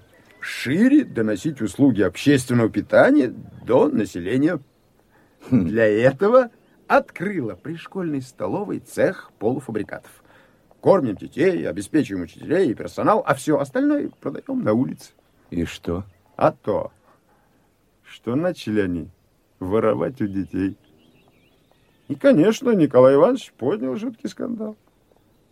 И что, это как-то расследовалось? Да ведь он был сам, как ребенок, ничего доказать про этих торгашек не смог. Его же самого объявили сутягой. Но почин новаторский пришлось свернуть. На этом и познакомились они. А ведь когда-то Клавдия была замечательной девчонкой. И относился я к ней совсем по-другому, а попала в это болото и засосала ее всю. Макушки не видать. А ладно, нечего толковать об этом теперь. Все прошло. Вот бы дочку мне удалось направить. О многом хотел бы я его спросить, но не набрался духа, потому что понял, ничего не прошло. Длится пожизненная необъяснимая мука большой любви к женщине, которую не уважаешь, презираешь, должен ненавидеть, а лучше всего позабыть, да только чувством своим мы не хозяева, и живут они без спросу, как покинувшие нас любимые.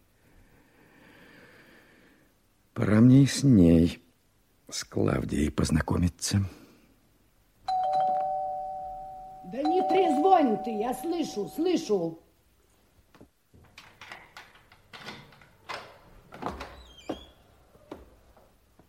Ах, это вы, оказывается. Ну что ж, заходите, коли пришли. Здравствуйте, Клавдия Сергеевна. Извините, моя фамилия Тихонов. Прошу прощения, что пришел без приглашения, но уж очень хотелось мне поговорить с вами. Да знаю я. Дверь у вас хорошая, надежная, стальная. И рама дверная, вся коробка стальная. А у меня все хорошее. Если вам такая понадобится, могу помочь. Спасибо, Клавдия Сергеевна. Только воры ко мне в дом не полезут. А что так? Уважают они вас или красть нечего? Да уважают, наверное. Может, как раз потому, что красть нечего. Ну, проходите. Вот сюда, в эту комнату. Садитесь. Спасибо.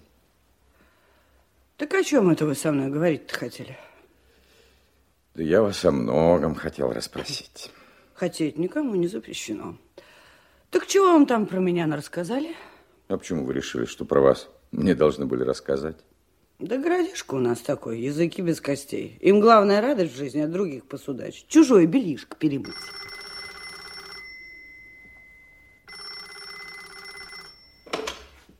Алло. Ну, я. И что? Нет. Ничем помочь не могу. Не могу. И так проверка за проверкой. А, а у меня и сейчас такой проверяющий сидит. Да, дома. Да ладно тебе. А. Ну, если можешь, прости, а не можешь, не надо. Пока. Так чего вы хотели спросить? Клавдия Сергеевна, я знаю, у вас с покойным Николаем Ивановичем Коростылевым были неважные отношения. Вот я и хотел бы у вас выяснить, почему. Чего вы не поделили? Я вам все охотно расскажу.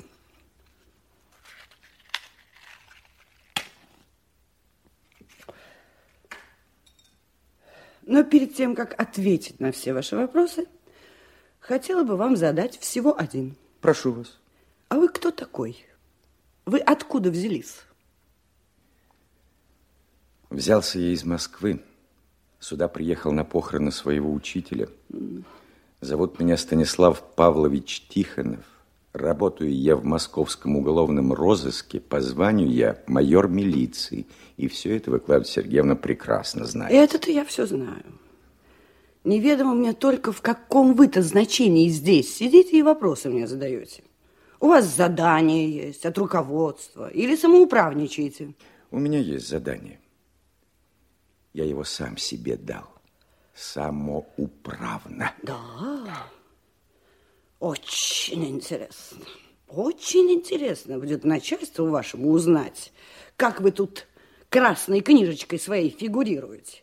Как вы дружков-то своих выгораживаете. Или там родственников, я точно не знаю. Так, ститесь, Клавдия Сергеевна. Мой дружок и родственник, какого я выгораживаю, на кладбище лежит. Поздно мне его выгораживать. Его-то поздно. А меня по городу срамить не поздно? Я-то еще не померла. Да вам меня здесь не очернить. Салтыкову здесь не один год знают, слава богу.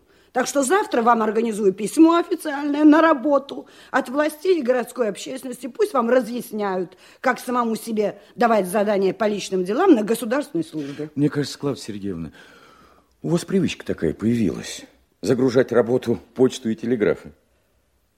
Вы что хотите этим сказать? Что вы ошибаетесь. Если считаете мои расспросы частным делом, оно уже стало и вашим.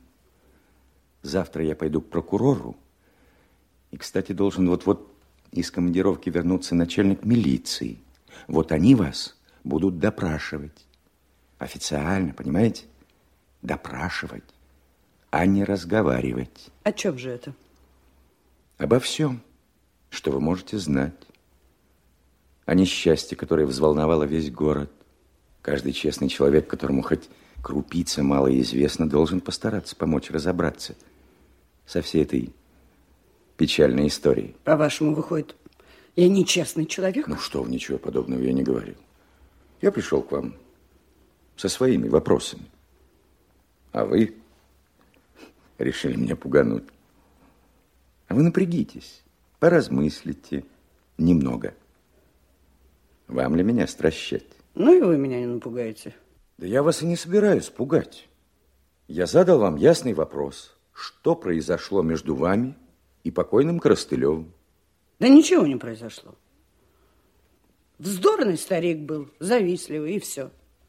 Вы-то думаете, все тут слезы отирают, все в трауре, а я человек прямой, врать не стану. Всем он тут надоел, во все дела лез, как клещ. Все ему и нечестные, и не такие, и не сяки. Он один праведник, добрым словом сыт. Тьфу, надоел. Ну, хорошо.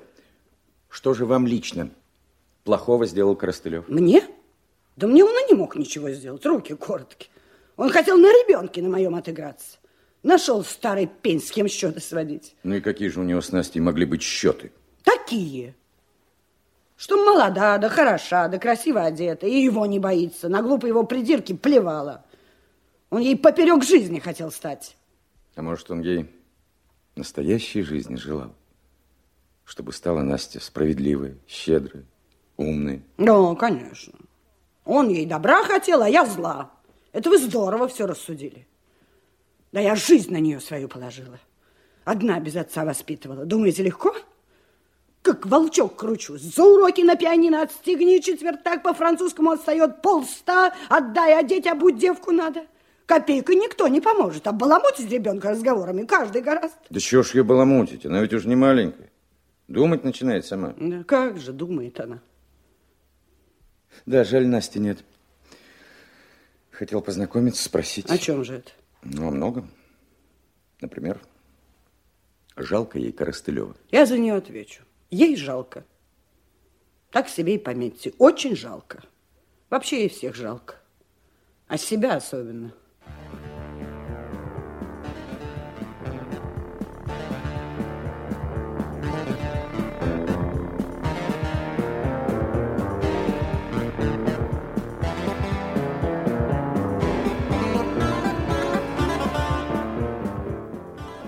Вечером я встретил на улице Надю, и она вызвалась проводить меня в дом связи. Еще днем я попросил телефонистку подобрать мне телефонные вызовы, сделанные из Рузаева в середине мая в Мамоново или в соседние с ним города. Надюша, я хочу с вами поделиться своими соображениями, а вы будете оценивать, в чем я прав, а что от лукавого. Хорошо. Я запросил через Москву Мамонова, откуда пришла телеграмма Коростылеву. Никто из запрошенных местных жителей отправителя телеграммы не знает. Он, наверное, чужак. У меня есть два предположения. Или он проезжал мимо, направляясь на юг, или он где-то живет не очень далеко, а в Мамоново приехал, чтобы отправить телеграмму. Вопрос. Где он может жить? Ну, как же это можно определить? Я думаю, что отправитель телеграммы имел связь с заказчиком этой депеши в Рузаеве. Я уверен, что договаривались они по междугороднему телефону.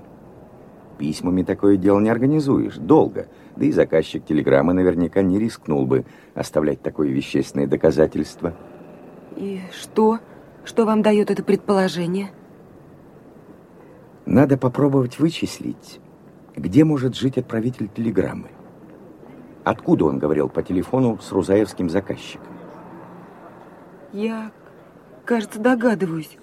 Вы хотите сказать, что в Рузаеве, кроме московского, нет междугороднего автомата? Вот именно. Телефонные переговоры осуществлялись по предварительному заказу. Да, но если Мамоновский отправитель телеграммы звонил сюда, в Рузаево, вы не сможете это проверить? Конечно. Входящие звонки на местной междугородке не регистрируются. Но я уверен, что звонили из Рузаева. Почему? Ну, это же ясно. Отправитель телеграммы Коростылеву ждал сигнала. Команда из Рузаева. Я в этом просто уверен. А чего вы так уверены в этом? Потому что иначе вся продуманная мной логическая конструкция рассыпается. А вы уже придумали конструкцию? Да так, набросок, эскиз, предположение. Вы географию не забыли еще? Более или менее помню. И представляю, что Мамоново находится в Воронежской области. А какие области граничат с Воронежской? Липецкая, Курская, Тамбовская. Вот. Вот мы сейчас и попробуем разузнать, кто звонил из Рузаева в эти области. Заказ 52. Тюмень, вторая кабина. Кто ждет Запорожье, подойдите к третьему окну. Ленинград. Заказ девятый. Ваш номер не отвечает. Добрый вечер, Анечка. Как наши дела? Добрый вечер. Вот я подобрала вызов. Город Урюпино, Липецкой области, за 14 мая. А с какого телефона звонили? Сейчас. Это в книге обратных заказов. Урюпина вызывали в 21 час 15 минут с нашего номера 2218. Так, вот еще один вызов Урюпина. 19 мая, 20 часов 10 минут. А номер? Абонент тот же. Вы не можете узнать, чей это номер 2218? Конечно. Не надо. Я и так знаю. Это телефон у нас в школе спаренный. Можно звонить из канцелярии и из кабинета директора. Урюпинский номер нужен? Конечно. Вот, пожалуйста, 3, 13, 27. Спасибо. А вы знаете, Наденька, ведь из Урюпина до Мамонова часа два езды.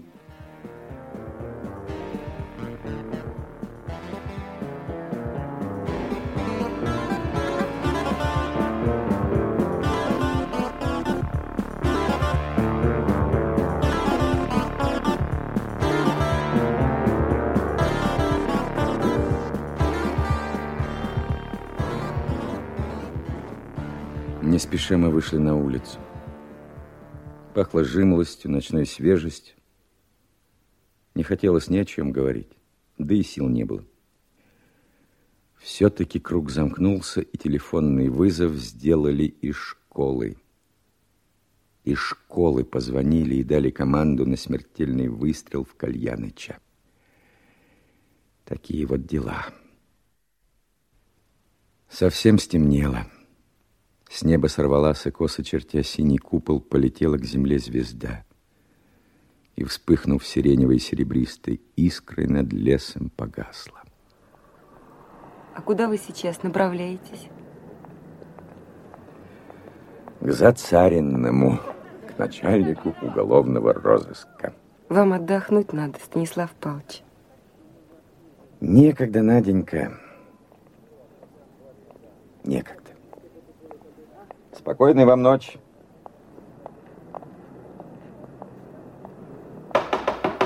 Войдите. А, это вы, Станислав Павлович. Заходите, заходите, я вас ждал, если честно сказать. У вас новости? Нет, с новостями у меня не густо, но поговорить с вами хотел бы. Э, дело в том, что я получаю сигналы, что вы ведете некое самовольное расследование. А вы возражаете? Что значит возражаю? У нас ведь частного сыска, слава богу, нет. Если компетентные органы считают нужным, то все осуществляется в надлежащем порядке. Я хочу вас заверить, что никакого формального следствия я не веду. Просто разговариваю с людьми. Просто как старый друг и ученик покойного, а не как должностное лицо. Но это неправильно. И вы знаете, что вам так вести себя не полагается. Вы не просто знакомый Коростылева, но и офицер милиции. Я вынужден себя так вести. С вами-то общего языка не нашел. Разговор мои закону не противоречит. А вам не приходит в голову, что это злоупотребление служебным положением? Не надо. Не надо. Во-первых, не путайте использование служебного положения со злоупотреблением. Это разные вещи. Во-вторых, если я использую, то не положение свое, а профессиональные умения. Умение. Какое еще умение? Я профессионал в расследовании человеческих горестей. А здесь не только у меня. У вас у всех случилось большое горе. Умер хороший человек. Но вам никто не поручал расследовать это дело. Я еще раз повторяю вам. Служебного расследования я не веду. А вот помешать мне интересоваться обстоятельствами смерти моего друга никто не может. А то, что люди недовольны бестактными вопросами, которые вы задаете якобы как частное лицо... Ага, вот это другое дело. И кому же мои вопросы кажутся бестактными? Кто на меня жалуется? Это не имеет отношения к нашему спору. Ну как же не имеет? Ведь вы считаете, что я подрываю ваш авторитет, хотя ни о ком не сказал дурного слова. Ну, не обязательно говорить о нас плохо, но уже сам факт. Так вы не бездействуйте. И проблемы не будет. Здравствуйте. Здравия желаю, товарищ полковник. С приездом. Заждался вас, Павел Лукьянович. Здравствуй, здравствуй, Зацарины. Здравствуйте, Воробьев. Тихонов, старший оперуполномоченный Мура, здравствуйте. По службе, проездом или в гости? Да то и другое, и третье. Я, к сожалению, здесь по печальному поводу. Приехал на похороны Николая Ивановича Коростылева. А, знаю уже. Я домой забежал, мне жена все рассказала. Ну, это, конечно, из тех разговоров, что по городу ходят. А что за царины у вас здесь происходит? Да вот, дебатируем этот вопрос с Тихоновым. Он ведь ученик и друг Коростылева и развел здесь работу. Ну, прямо комиссар Мигре. А ты вроде бы недоволен этим? Да почему недоволен? Просто дело это бесперспективное. Павел Лукьянович, спор у нас долгий, поэтому я для краткости вам справку подготовил. Вот, пожалуйста. Угу. Так, так, так, так, так. Угу. Значит, телефон 2218 находится в школе. Да, это спаренный телефон. Один у директора, второй в канцелярии. К нему имеют широкий доступ э, все сотрудники школы. Интересно. Какие у вас, товарищ Тихонов, просьбы, предложения, нужды? Надо срочно по служебным каналам запросить Урюпина. Кто хозяин телефона 31327? Это номер по талонам дважды вызывали из школы. Немедленно займитесь этим вопросом, Зацариной. Я тебя люблю, ценю и уважаю. Ты у нас человек умный, образованный и очень энергичный. Павел Лукьянович, да я... Умный. Умный. Только уж больно ты, сынок, не любишь портить отношения ни с кем. Ты это брось. Не к лицу это тебе, ты молодой. Я ведь понимаю, чего ты крутишь. Да ничего я не кручу, Павел Лукьянович. Я с точки зрения закона даже если найдем виновников, в суде ничего не докажем. Докажем. Докажем. Преступник отправлял телеграмму о гибели близких пожилому человеку с больным сердцем, с двумя инфарктами, инвалиду войны. Обязан был предвидеть тяжкие последствия. Да и желал их, я думаю. Так что если поймаем его, будем выходить с этим делом в суд. Ну, Павел Лукьянович, вы нарисовали прям законченную картину умышленного убийства. Это и есть убийство. Ладно. Давайте получим сообщение из Урюпина, а тогда будем решать, что делать. Вы, Станислав Павлович, задержитесь еще на денек? Обязательно. Мне еще тут нужно кое с кем поговорить. До свидания. До завтра. До завтра. До свидания.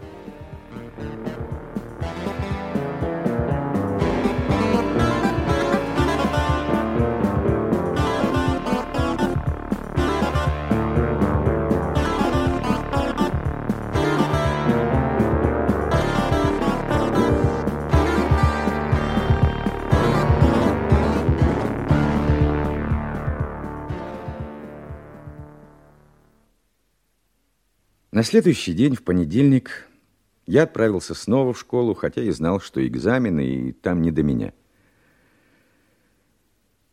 На двери была табличка «Заведующий учебной частью Екатерина Степановна Вихоть». Здравствуйте, Екатерина Степановна. Здравствуйте. Простите, что заявился к вам рано утром. Позже не рискнул бы. Знаю, сегодня начало экзаменов.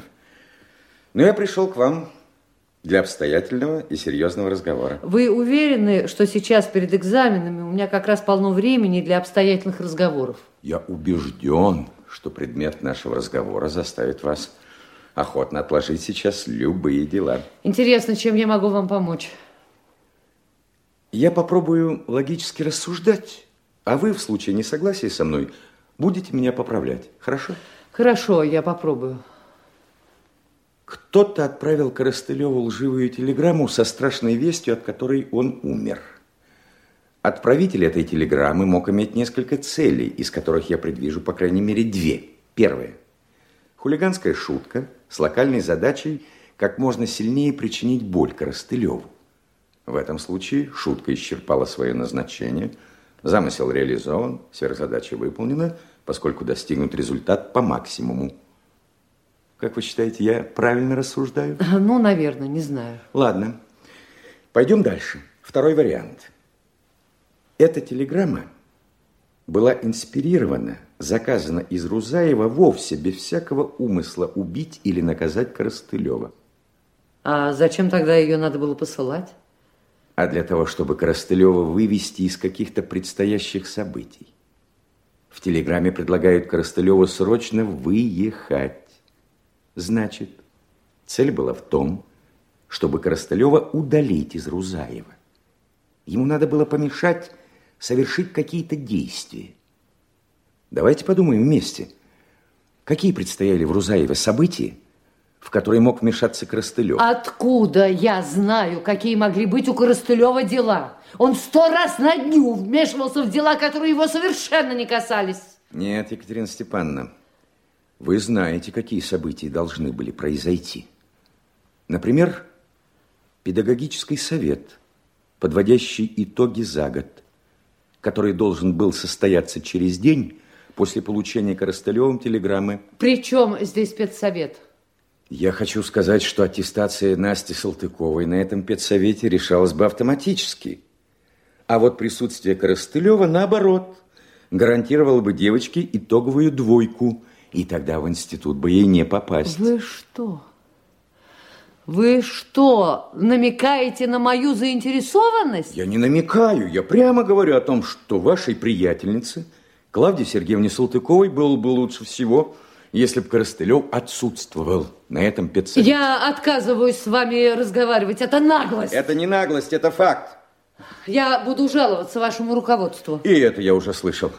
Но когда вы будете жаловаться моему руководству, не забудьте указать в жалобе, что с телефонного аппарата в соседней комнате дважды 14 и 19 мая говорили по междугороднему с городом Урюпино, а ведь из Урюпина до Мамонова откуда впоследствии послали телеграмму Коростылеву о гибели его близких, два часа езды. Ну, знаете ли... Да, да, да, да, да, Екатерина Степановна.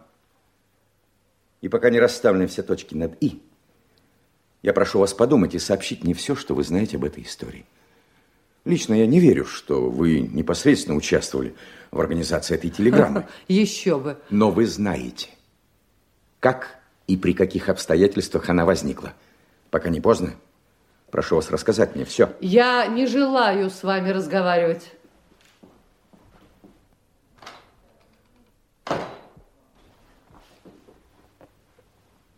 Да. Это кто там притаился за шкафами? Так, некрасиво послушать Евдокия Романовна. Тетя Дусь, вы что тут делаете? Вы чего так перепугались? Ой, честное слово, Станислав Павлович, я не подслушивала. Я не хотела. Я просто здесь прибиралась, когда вы вошли. И весь ваш разговор я услышала с Екатериной Степановной. А я не хотела подслушивать. Клянусь, чем хотите. Что вы извиняетесь? Никаких особых секретов у нас с Екатериной Степановной нет. Я, э, я, я слышала, о чем вы говорили. Дело в том, что 19-го, суббота это была, я здесь задержалась с приборкой консультации перед экзаменами. Учителя поздно работали, а здесь ребята делали сенгазету, я задержалась. И что? Я не понимаю, почему вы так волнуетесь? Так видела я. В субботу 19 вечером Петька Исаков из канцелярии звонил. Я слышала, он набирал номер. Я еще спросила его, чего он тут делает. А он говорит, звонка дожидаюсь, мол, с товарищем договорился. И потом позвонили. Мне еще показалось, что звонок-то чудной, долгий такой. Мне ведь в голову не пришло, что это междугороднее. Петька звонил в субботу, это я сама своими глазами видела. Петька Исаков, это кто такой? Ну, да физкультурник наш, Клавки Салтыковый, сожитель. Сожитель-то сожитель, а за моей Надькой тоже пытается ухлёстывать. За Надей? Ну да, шпана такая. Проходу ей не дает. Все норовит на машине к нам, хвастается, что скоро у него, мол, новое будет – так все знают, что и этот запорожец Клавкин. Так, круг замыкается. Тетя Дусь, можно вас попросить, разыщите Надю? Mm. Она ведь сегодня не занята на экзаменах, я знаю. Да и, а чего ее искать-то? Она дома? Попросите ее вызвать к вашему дому Есакова. Только хорошо бы, чтобы он ничего не заподозрил. Ну, пусть скажет, что повидаться с ним хочет и задержит его. А, я подойду. Мне тут надо еще в одно место заглянуть. Хорошо, хорошо. Обязательно сейчас все сделаю.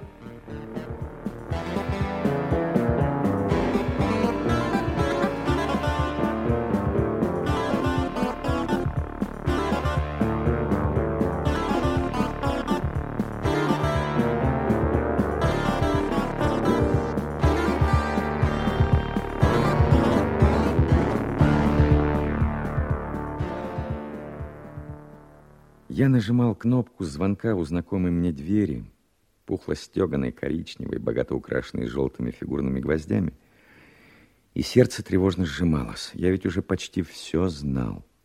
А придумать, с чего начать разговор, что сказать при встрече, не мог. И когда дверь распахнулась, и в проеме увидел я тоненькую девичью фигурку, то понял, что не прийти сюда вновь я не имел права. Здравствуй, Настя. Моя фамилия Тихонов. Ты, наверное, обо мне слышала? Слышала. Настя, я хотел бы поговорить с тобой. А я с вами разговаривать не буду. Почему? А меня мама предупредила, что по закону вы не имеете права допрашивать меня. Я несовершеннолетняя, и меня нельзя допрашивать без родителей или учителя. Настенька, да я не собираюсь тебя допрашивать. Все равно. Мама мне не велела с вами говорить без нее, и ничего вы от меня не узнаете. Ну, тогда извини. Настаивать не буду. Да мне нечего узнавать. Просто я хотел с тобой поговорить перед тем, как уеду отсюда.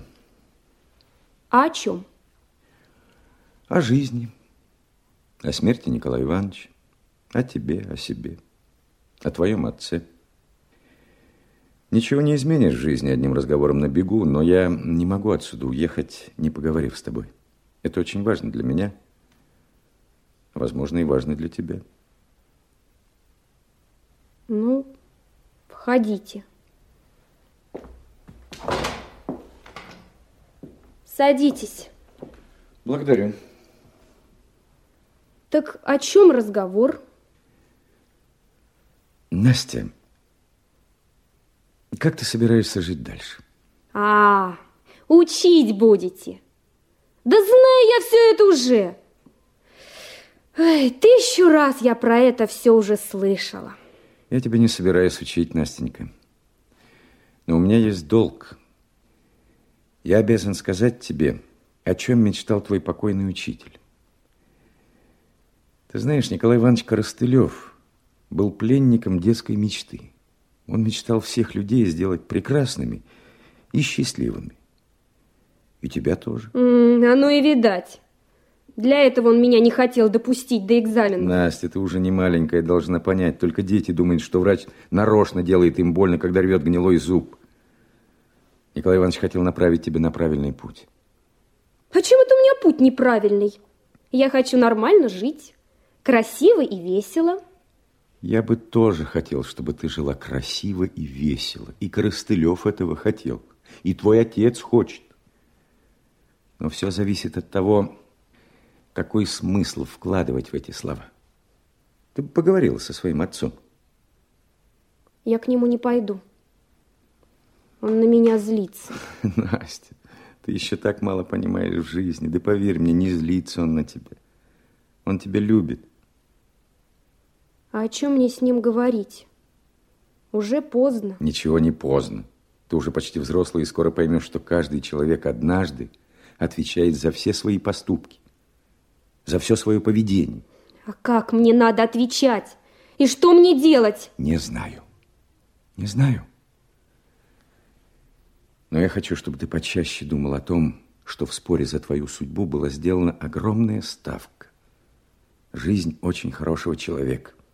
Да вы поверьте, я вообще об этом ничего не знала. И мама не хотела, если бы она могла предвидеть... Настя, Настя, я тебя ни о чем не спрашиваю. Я прошу тебя только думать. Думать? Хорошо вам говорить. А я совсем ничего не соображаю. Я бы тебе, Настя, все-таки посоветовал почаще заходить к отцу. Добрый он у тебя человек. Правильный. И вы только за этим и пришли сюда? А ты думаешь, этого мало? Перед тем, как уйти, мне хочется рассказать тебе одну историю, которая всю жизнь не давала мне покоя. Тебе никогда Коростылев не говорил о завещании Колумба? Нет, ничего не говорил. Много лет назад он показал мне очень старый пергамент на испанском языке. Из перевода яствовало, что этот пергамент – завещание Христофора Колумба. Колумба? Да, Христофора Колумба. Когда он возвращался после открытия Америки, его каравелла «Пинта» попала в страшный шторм и, скорее всего, должна была погибнуть. И тогда Колумб написал завещание. Он оставлял людям 9 реалов собственных сбережений и найденный им новый свет. Пергаментный свиток завернули в тряпку, пропитанную воском, забили в дубовую проспиртованную ромом бочку и бросили в Гольфстрим. Колумб верил, что если и погибнет вся экспедиция, весть об открытии нового света придет к людям. И завещание свое Колумб начинал со слов «Наша жизнь ничего не стоит. Дорого стоят только наши дела для жизни всех остальных людей». А как могло попасть завещание Колумба к Коростылеву? Не знаю. До сих пор не знаю. А может быть, это и не было настоящим завещанием. Может быть, это была подделка. А может быть, сам Николай Иванович написал это завещание. Он часто показывал его ребятам. И мы мечтали о путешествиях, подвигах. И, знаешь, незаметно для себя поверили, что дорого стоят только наши дела для жизни всех остальных. И когда ты будешь думать о будущей своей жизни, красивой и веселой, думай иногда и о том, что отчасти Коростылев умер и из-за тебя. Будь счастлива, Настя. До свидания. До свидания.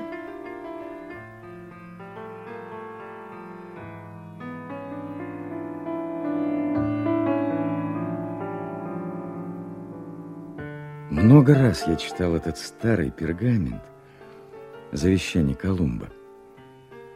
И мне было непонятно, сделал ли Кальяныч его сам, нашел, купил или придумал. Иногда мне начинало казаться, что пожелтевший лист – настоящее завещание Колумба, что эти неровные подслеповатые буквы сползли с гусиного пера на волглый пергамент четыреста лет назад, в минуту душевной потерянности, утраты надежды, разлома веры. И, всматриваясь в морщинистые блеклые кружки, пятнышки соли от океанских брызг, я слышал свист ветра, треск рвущихся рей, глухой стук молотка в днище просмоленной бочки, укрывший внутри себя весть человечеству о том, что погибающий сейчас Христофор Колумб пересек океан тьмы и открыл водный путь в загадочную страну Индию. Индию, которая оказалась Америкой. А сейчас я шел к Наденьке, которая по моей просьбе вызвала к себе Петьку Ясакова, дружка Салтычихи. Когда я подошел к дому, там уже стоял Запорожец, и Петька в роскошном костюме «Адидас» разговаривал с Надей, картинно опершись лакированное крыло автомобильчика. Так я не пойму, зачем звала моя радость? Я примчался на крыльях любви, а ты молчишь, как засватанная. С тобой хотел поговорить один человек. А. Здравствуйте, Ясаков. О, что-то не припоминаю вас. Ладно, дурака валять. А, -а, -а не как вы тот самый Тихонов, да-да-да, который душу из всех трясет. Угу. Такой был бравый дедушка Коростылев. А, ему бы еще сто лет жить. А он вдруг погиб от выстрела из предательского кулацкого обреза. Не ошибся я. Какая же ты пакость, Петька. Надечка, голубка моя, ошибочку даете. Не пакость я, а сложный современный человек. Так это вы хотели со мной поговорить? Да. Если можно, Исаков, поговорить со мной немного. С полным моим удовольствием. Вообще-то я сюда мчался на крыльях любви. Можно сказать, по приглашению своей любимой девушки. Да, видно, любви ей уже есть с кем поговорить, помимо меня. Я думаю, с кем бы Надя не говорила о любви, это все равно лучше, чем с вами. Да? Это почему же? Я для всякой женщины соблазнительный вариант. Чем? Ну, как же, всем. Я человек веселый. Весел? Веселый привлекательный, очень здоровый. начитанно культурный. И материально независимый. Материально? Угу. Это как сказать. Насчет костюма и кроссовок не знаю. А машина не ваша. Это как? Да так. По дороге сюда я решил поинтересоваться в ГАИ, есть ли у Ясакова роскошный лимузин марки «Запорожец». Отвечают, нет, он ездит по доверенности на машине Клавдии Сергеевны Салтыковой. Станислав Павлович, вас просят к телефону. Идите сюда, к окну, я аппарат поднесла. Спасибо, иду. Здравствуйте, товарищ полковник. Я очень на это надеялся. Ага, очень хорошо. Как вы сказали? Пелех? Жду. Значит, гражданин Ясаков, мы остановились на машине. Хм, тоже мне машина. Есть о чем разговаривать. А что? Не хочет пока мисс Клавдия эту прекрасную машину на твое имя перевести? Да ладно, хочет, не хочет. Не ваше дело. Дружба у нас с Салтыковой. А может, любовь. Не ваше это собачье дело. Может, она человек душевный. И женщина тоже очень хорошая. Ну да, конечно, конечно. Хороший. Червь не дурак. Он в кислое яблоко не полезет. Да плевать я на тебя хотел. Погоди, мы еще встретимся на узкой дорожке. А ведь Салтыкова не сможет выполнить обещание. Какого? Какого обещания? Я долго думал, чего вам не хватает для полного счастья? Что она могла предложить вам? Наверное, «Жигули»? Восьмую модель? За что? За то, что вы со своим дружком Пелехом, Пелехом, организовали телеграмму Коростылеву. Пелех? Вы... Вы чего от, от меня хотите? В общем-то, ничего. Хочу в жизни твоей кучерявой объявить перерыв. Делом тебе пора занять. Ага. Вот и милиция прибыла. А, Исаков. Здорово, здорово. Тебе Пелих привет передает. Э, Соскучился он без тебя. Не с кем, говорит, пошутить. Ха. Да бросьте вы, товарищ полковник. Какой там Пелих? Не знаю, кто там, чего я... Что значит, какой Пелих? Который телеграмму из Мамонова по твоей просьбе давал. Ишь ты, ишь ты, дружка своего забыл.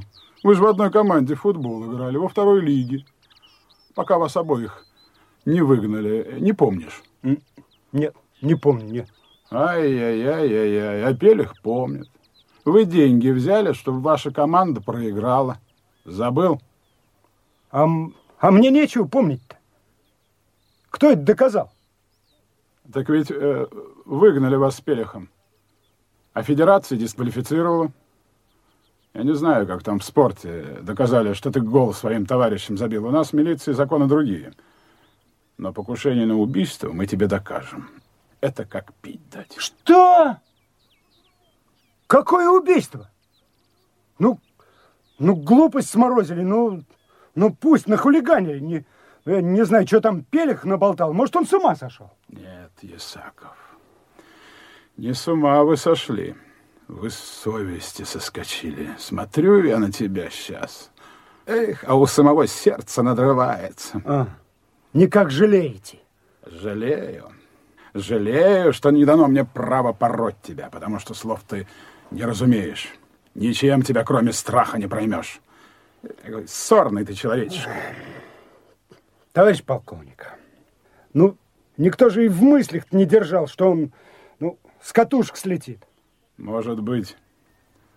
Может, и не держали в мыслях. Вам главное было из города его выманить. Вот это и образует не прямой, а эвентуальный умысел на убийство. Что, что, что, что, что? Какой это еще умысел-то? Эвентуальный или косвенный. Ну, что там? Везите, я расскажу. Я ведь ничего и не делал. Я только Клавдии про Пелих сказал, а она всем командовала. Видите, я скажу, как, как все было. Нет, Исаков, нет. Я тебя не повезу. Я тебя пешком поведу. Через город. Вот пусть тебя все видят. Пусть весь город, все люди знают, убийцы не с рогами, не с когтями. Поведу тебя, чтоб все поняли, вот так выглядит человек без совести. Ну, пошли. Ну, а как же это? Машину Салтыкова сама заберет. Пошли.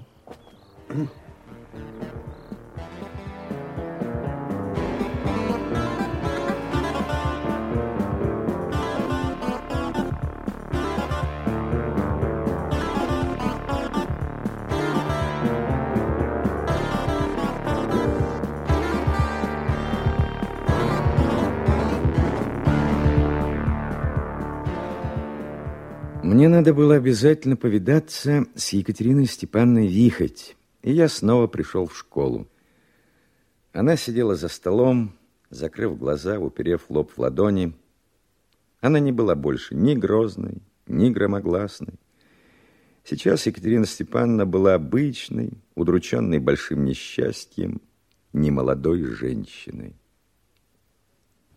Как жить дальше, Станислав Павлович? Как? Ума не приложу. Наверное, и дальше будете учить детей, что ложь – один из самых мерзких человеческих пороков. Я и раньше старалась вам не лгать. Правда, я не могла сказать, но и лгать я не хотела. Так уж все получилось. Да, возможно. Возможно. Но своим молчанием вы сознательно старались ввести меня в заблуждение. Да нет, нет, вы тоже ведь не все поняли в этой истории. Вам показалось, что я не любила, не уважала Коростылева. Это неправда, это, это совсем не так. Я его очень уважал. Но мне было невыносимо, что бы я ни пыталась сделать, он не принимал. Наверное, мы с ним были очень разные. А вы сейчас смотрите на меня так, будто я помогла его убить. Я ведь обо всем этом понятия не имела. Я мог бы вам поверить. Но именно вы посоветовали Салтыковой отвлечь Коростылева от школьных дел. Да, да, да. Наверное, да. Я сказала Клаве, что Николай Иванович ни на какие уговоры не пойдет и Настю к экзаменам не допустит. Но мне в голову не могло прийти, что они придумают такую жуть. А потом? А что я могла сделать? Я Клавку возненавидела. И жалко ее было. Жалко было? Жалко. Жалко, ведь мы с ним выросли. Она не всегда была такая лютая.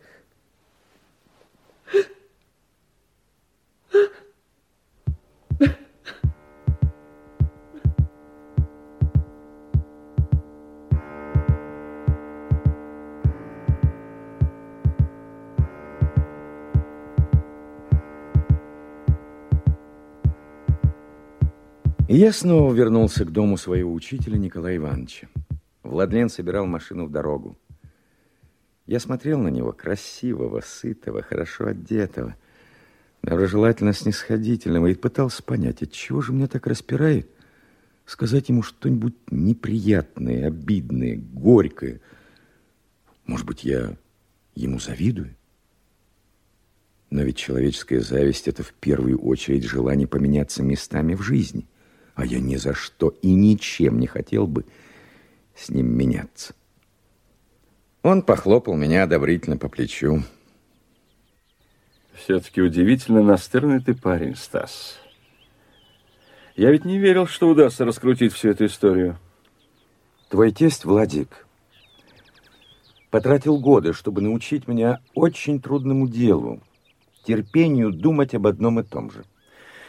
И тем не менее, вот сделал ты, с моей точки зрения, почти невозможное. Ну, теперь их накажут. Ну а что Николай Иванович от этого? Его-то все равно нет больше. Мы все есть.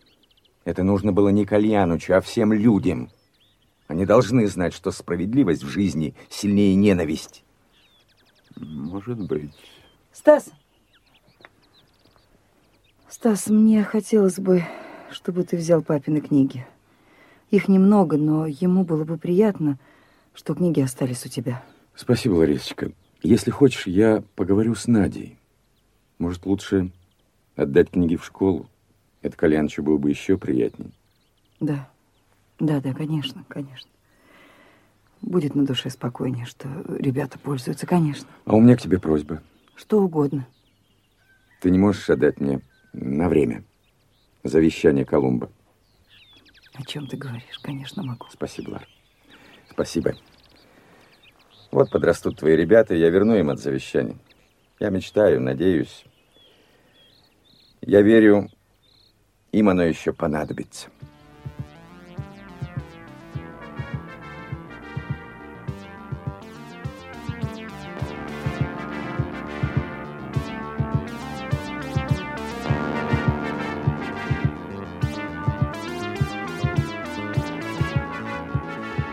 Электричка уносила меня обратно в Москву. Я сидел у окна, мир вокруг меня был объят плотной пеленой. Поезд летел во времени, а я про себя повторял непрерывно. Наша жизнь ничего не стоит. Дорого стоят только наши дела для жизни остальных людей.